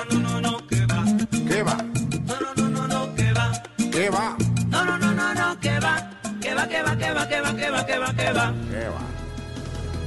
¿Qué va? ¿Qué va? ¿Qué va? 416. Vamos comenzando hoy martes, hoy martes 14 de abril, este programa de Voz Populi con opinión, con, humor, con opinión y con mucha información. De todo un poquito, de todo un poquito. De todo un poquito, todos. ¡Salud! Cada uno ¡Salud desde su casa, todos! cada uno desde su hogar. Estamos listos, conectados. ¿Qué le pasa? ¿Qué pasó? No, ahorita, celebrando, hermano. Oiga, y sí. Me han contado que día más se ve, con, vivos. con- se ve con la DJ por, por aplicaciones de fiesta y se enrumban y todo eso, ¿es verdad? Sí, house party, house party. Además que hoy no tengo pico y placa, entonces ya te caigo, Gordy. Oh, no, sí, no, no puede salir. Mamita. Llevo toda la protección, ¿oíste? Voy esterilizada. Venga, que mío, aquí hay comenzó. alcohol, mamor. Comenzó esto duro, 417. Le tengo su tapabocas. No más, hombre, 417, vamos comenzando con este mensaje, con todas las voces, incluso de la de Tarcisio, Qué de Voz Populi, para todos los colombianos.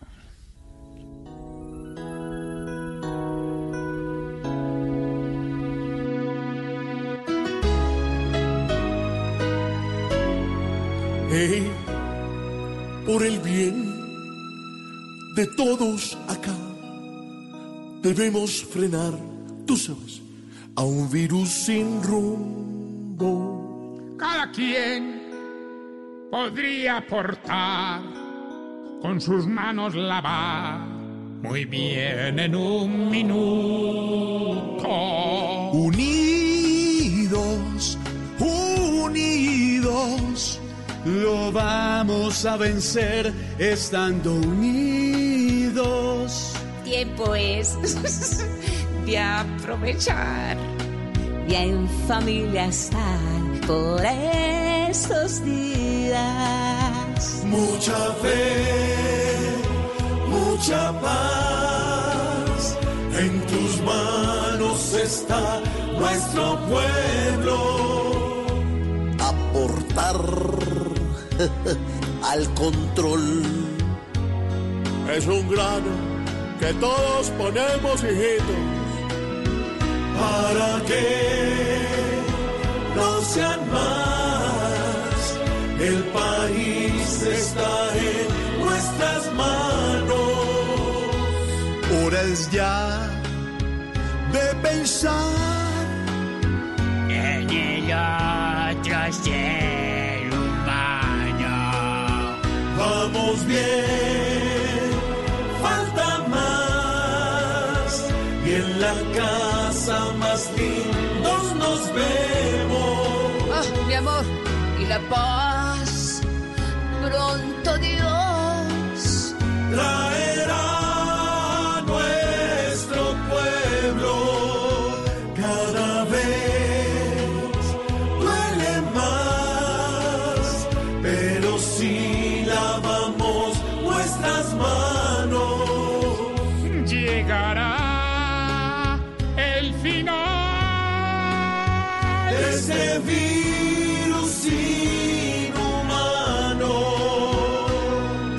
de corazón y de solidaridad para todos los colombianos en este momento que vive el mundo.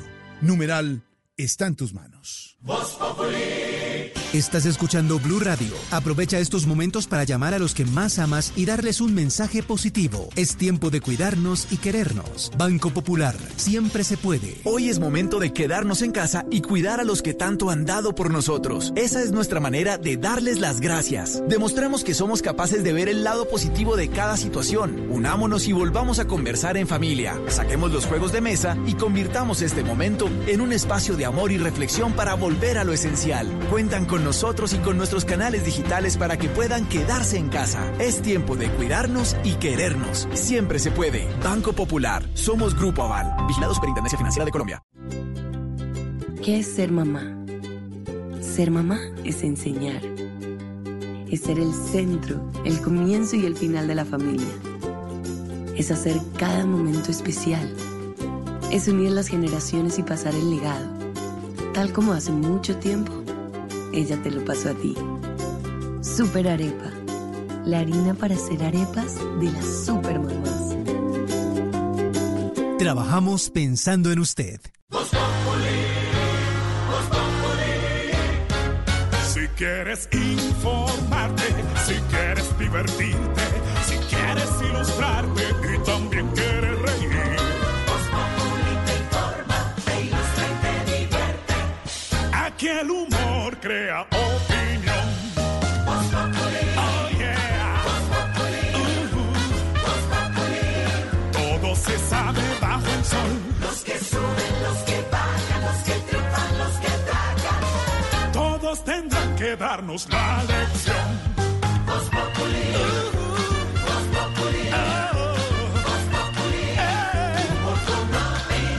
El que no sabe quién soy yo y con un quiere tapar el sol. No den papaya, porque después se van a arrepentir. Aquí estamos acompañándolos con noticias, con humor, con opinión, opinión que ustedes también pueden dejarnos de cualquier tema y ya les vamos a contar de qué vamos a conversar con el numeral Voz Populi o el hashtag Voz Populi. Mucha gente que quiere conectarse con nosotros. Ya tenemos, ya tenemos una llamada. Aló, buenas tardes. ¿Tevita? Ay, no, pero estamos empezando. ¿Tevita? Ay. ¡Ay, me Son entró la las llamada cuatro. rápido, mira! cuatro y Tevita, veintidós. Te saluda el ¿Cómo le- empresario de artistas. ¿Cómo le va? El que le dio de comer tanto tiempo al elenco de Bon Populi. Con giras no solamente nacionales, sino por toda Colombia. Eh, Tevita, ¿cómo está el divino rostro de la radio? el Ken de la información, el Gracias, mi amor. chastic, el chasti de los medios de No comunicación. se, no se dice así, no se dice así, ¿No se empresario. dice medios de comunicación? ¿Pero ¿Cómo se dice? No, el producto que usted está nombrando no se Mi dice admiración profunda para ti, Estevitan. Gracias, muy, muy Cualquier amable. tema lo desglosas. Es impresionante. ¿Cómo, ¿Cómo mejoró el programa cuando sacaron a Quintero, cuando todo el elenco decía no lo saquen y Jorge Alfredo tomó la determinación de sacarlo? Pero mira, No, señor, qué no buena decisión porque llegaste a ponerle ritmo y juvenilización al programa. Y cada, to- cada tema lo coges y lo desglosas y luego le das la vuelta para dejarlo redondo. Hablando de redondo, pasame a Alfredito, haceme el favor. Ay, ay, ay.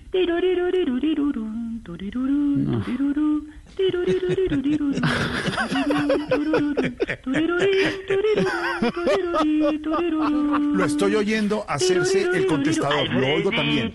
Deje de inventar. De decir cosas de Mauricio y de Esteban, de Brodercito, ni hermanado de nada. Lo estoy oyendo. cuando murió el doctor Arismendi, yo dije, no queda sino ¿Cuál doctor Jorge Arismendi? ¿Cuál doctor? Vargas dirigiendo la radio política en ¿Cómo va a este decir que murió el doctor Arismendi? No sea así, hombre. Después de Garzón, Jorge Alfredo Vargas haciendo humor Garzón, un gran con la opinión gran- y la política. gran. Lucho Garzón, Lucho Garzón. No, Lucho, no, señor. El exalcalde está bien. Pues, Alfredito, qué ¿Qué le bueno, qué bueno saludarte, Alfredito, mi hermano. Pues no también. Alfredito, aparte de comer, ¿qué has hecho? Contá. No hay que comer. Estamos trabajando, hermano. A mí, me, aquí a la me- guita. a mí me contaron que ya miras más a la nevera que a María Inés. ¿Qué tan cierto es? Se llama Cines María y no miro la nevera. No sé. Gracias a Dios la élite de Colombia tiene que comer en estos momentos y puede seguirse dando lujos. Yo le doy muchas gracias al cielo, Alfredito, por todo lo que tú Qué tienes. qué bueno que le agradezca a Dios y al cielo. Permíteme hacer una oración en este momento. Señor, damos gracias. Señor, damos muchas gracias por todas las bendiciones que tiene Alfredito. Aun cuando todo su equipo de trabajo pasa por las necesidades que pasa, qué bueno que él tenga los alimentos y los lujos que se puede seguir dando, Señor. Señor, te damos gracias por, te damos gracias por, chu- por por su chofer, Señor. Te damos gracias, te damos gracias por su por su afiliación al Club El Nogal, Ya, Señor. Te damos gracias, Padre, por el balcón desde donde transmite, desde donde se ve una ciudad que adentro en el fondo en los suburbios tiene a Lorena Neiro, Caribán, Tamayo, Estevitan. Balcón parecido al de Loquillo. Gracias. Un gran balcón no me interrumpa la oración, no me interrumpa la oración, que eso es pecado. Gracias. Y conocerán Te este fin de semana en el nuevo programa Gracias, los cuadros y los balcones de Loquillo. Gracias, Señor. ¿Cómo tendrá de plata Alfredito que tiene un portero para que le abra el cajón de las medias? Eso ya es tener dinero. ¿Por qué habla, por qué habla por- ¿Por qué, por qué lo negas, No, no, Alfredito? no. No, te avergonces. Tú no tienes por qué avergonzarte porque tú no le has robado el dinero a nadie. No, pues eso sí a es cierto. nadie le has robado el dinero. de- Tú te lo has ganado con el equipo, sudor de la frente, trabajando de sol a sol y de luna a luna en la emisión de noticieros de las 7 de la noche, junto a esta, la chica esta, ¿cómo se llama? La, esta, la, esta, la, Malú, chica, esta, la, la, la, la señora, la que es mayor que vos, ¿cómo es que llama ella? La, no sé si es que- Malú, la gran presentadora. Malú. ¿Ella apellido Quita? No. ¿Ella es apellido Quita? No. Malú Quita. ¿Qué le pasa? Respe- ya hay- No, señor. María Lucía Fernández. Ya se va a María meter Lucía con Malú. Fernández. Estás comiendo bastante, Alfredito, alimentándote bien, No, cogiendo señor, reservas como los osos. Los osos cogen, eh, cogen grasa para el invierno. Estás cogiendo grasa para el No, invierno. de señor, hombre. No podría mí ser me eso. En esta contaron- que- De tanto comer en esta cuarentena ya pareces un transmilenio amplio por lado y lado y arrugadito en la mitad. Ya no, Es a, a ver, ya. Te ¿qué- admiramos. te ya, queremos. ya, no más. Ya, ¿A qué llamó, señor? Ya, no más. No te avergonces de tu dinero, de tus ¿Cómo multimillones. te dinero, hombre? mereces. Lo mismo Camilo Cifuentes, no tiene por qué sentir vergüenza porque se lo ha ganado todo con la lucha de sus shows y con las imitaciones de, de... Ay, a mí sí me gustan las imitaciones de Camilo. ¿Cómo hace él para que todos los personajes le suenen igual? Es un monstruo. el ¿Cómo así hombre de la no, voz. El no, hombre de la voz. No, señor, no le suenan igual. Son De las mil diferentes voces. personas. Las mil Camilo voces. Cifuentes es otro... Señor Padre Celestial, te damos gracias por todas las bendiciones que tiene Camilo Cifuentes. Por la casa en la que cuando no nos invitan un diciembre no hay fiestas de fin de año. Exactamente. Gracias, Padre Celestial. ¿Verdad que tiene una casa tan grande que Lupe todavía está desarmando la Navidad? A ver, no, señor, déjeme la señora. Hacen, Lupe, la señora de Camilo, decora muy bonita la casa, incluso hasta el baño de emergencia lo decora bonito. Y ya, pero ya, ese es el gusto de ellos y es muy bonito, de verdad. Todavía la está desarmando. Pues sí, porque tiene muchos adornos y tiene espacio para poder armar su No, pero es que, está, no, pero es que está desarmando la del 2016. No, ¿qué le pasa? No, señor, ellos ya tienen Todo lo contrario a los pobres del programa. A mí me da tanta tristeza con el resto del elenco. Yo me compadezco. ¿Me qué? Me compadezco con ellos porque... Me compadezco, me compadezco. Me da mucho pesar. Tamayito. Compadezco. Por ahí vi una fotico en, en Facebook de Tamayito. Ay, no, pobrecito. ¿Por qué? Tamayito está tan flaco que ya parece una pierna de Oscar Iván. A mí me da espeso. No. Y para el colmo de males, no, no, no puede, el pobre Tamayo no pudo poner un trapo rojo afuera para avisar que estaba en situación de, de vulnerabilidad, porque el apartamento de él da al interior del edificio. Entonces nunca se enteraron que necesitaba mercado y al frente vive un venezolano que está tres meses colgado en arriendo. ¿Cuándo van a ayudar al pobre Tamayito? A mí me da muy duro ver la situación de los compañeros de Bon Populi. Es duro. Qué horror. Loquillo está muy mal también. Loquillo está entre los ricos, No, creo, ¿no? no, los está muy- Sí, no, no, los Loquillo está arruinado. los balcones. Loquillo, Loquillo las- estaba las- bien, porque yo hablo con él porque él es amigo mío. A veces me contesta por el Instagram. Y le contesta usted, no le contesta mucho, pero usted sí le contó, contesta. Y él me contó que él, él sí estaba bien cuando empezó la cuarentena, pero como corrió a donar todo lo que tenía a las fundaciones y a la gente necesitada, se quedó sin nada. ¿Loquillo donó todo? Todo lo donó, todo. ¿De verdad? Está en la ruina, Loquillito. No, porque él siempre aquí entre nos No, no, no, no, no, guarda no, no, no, no.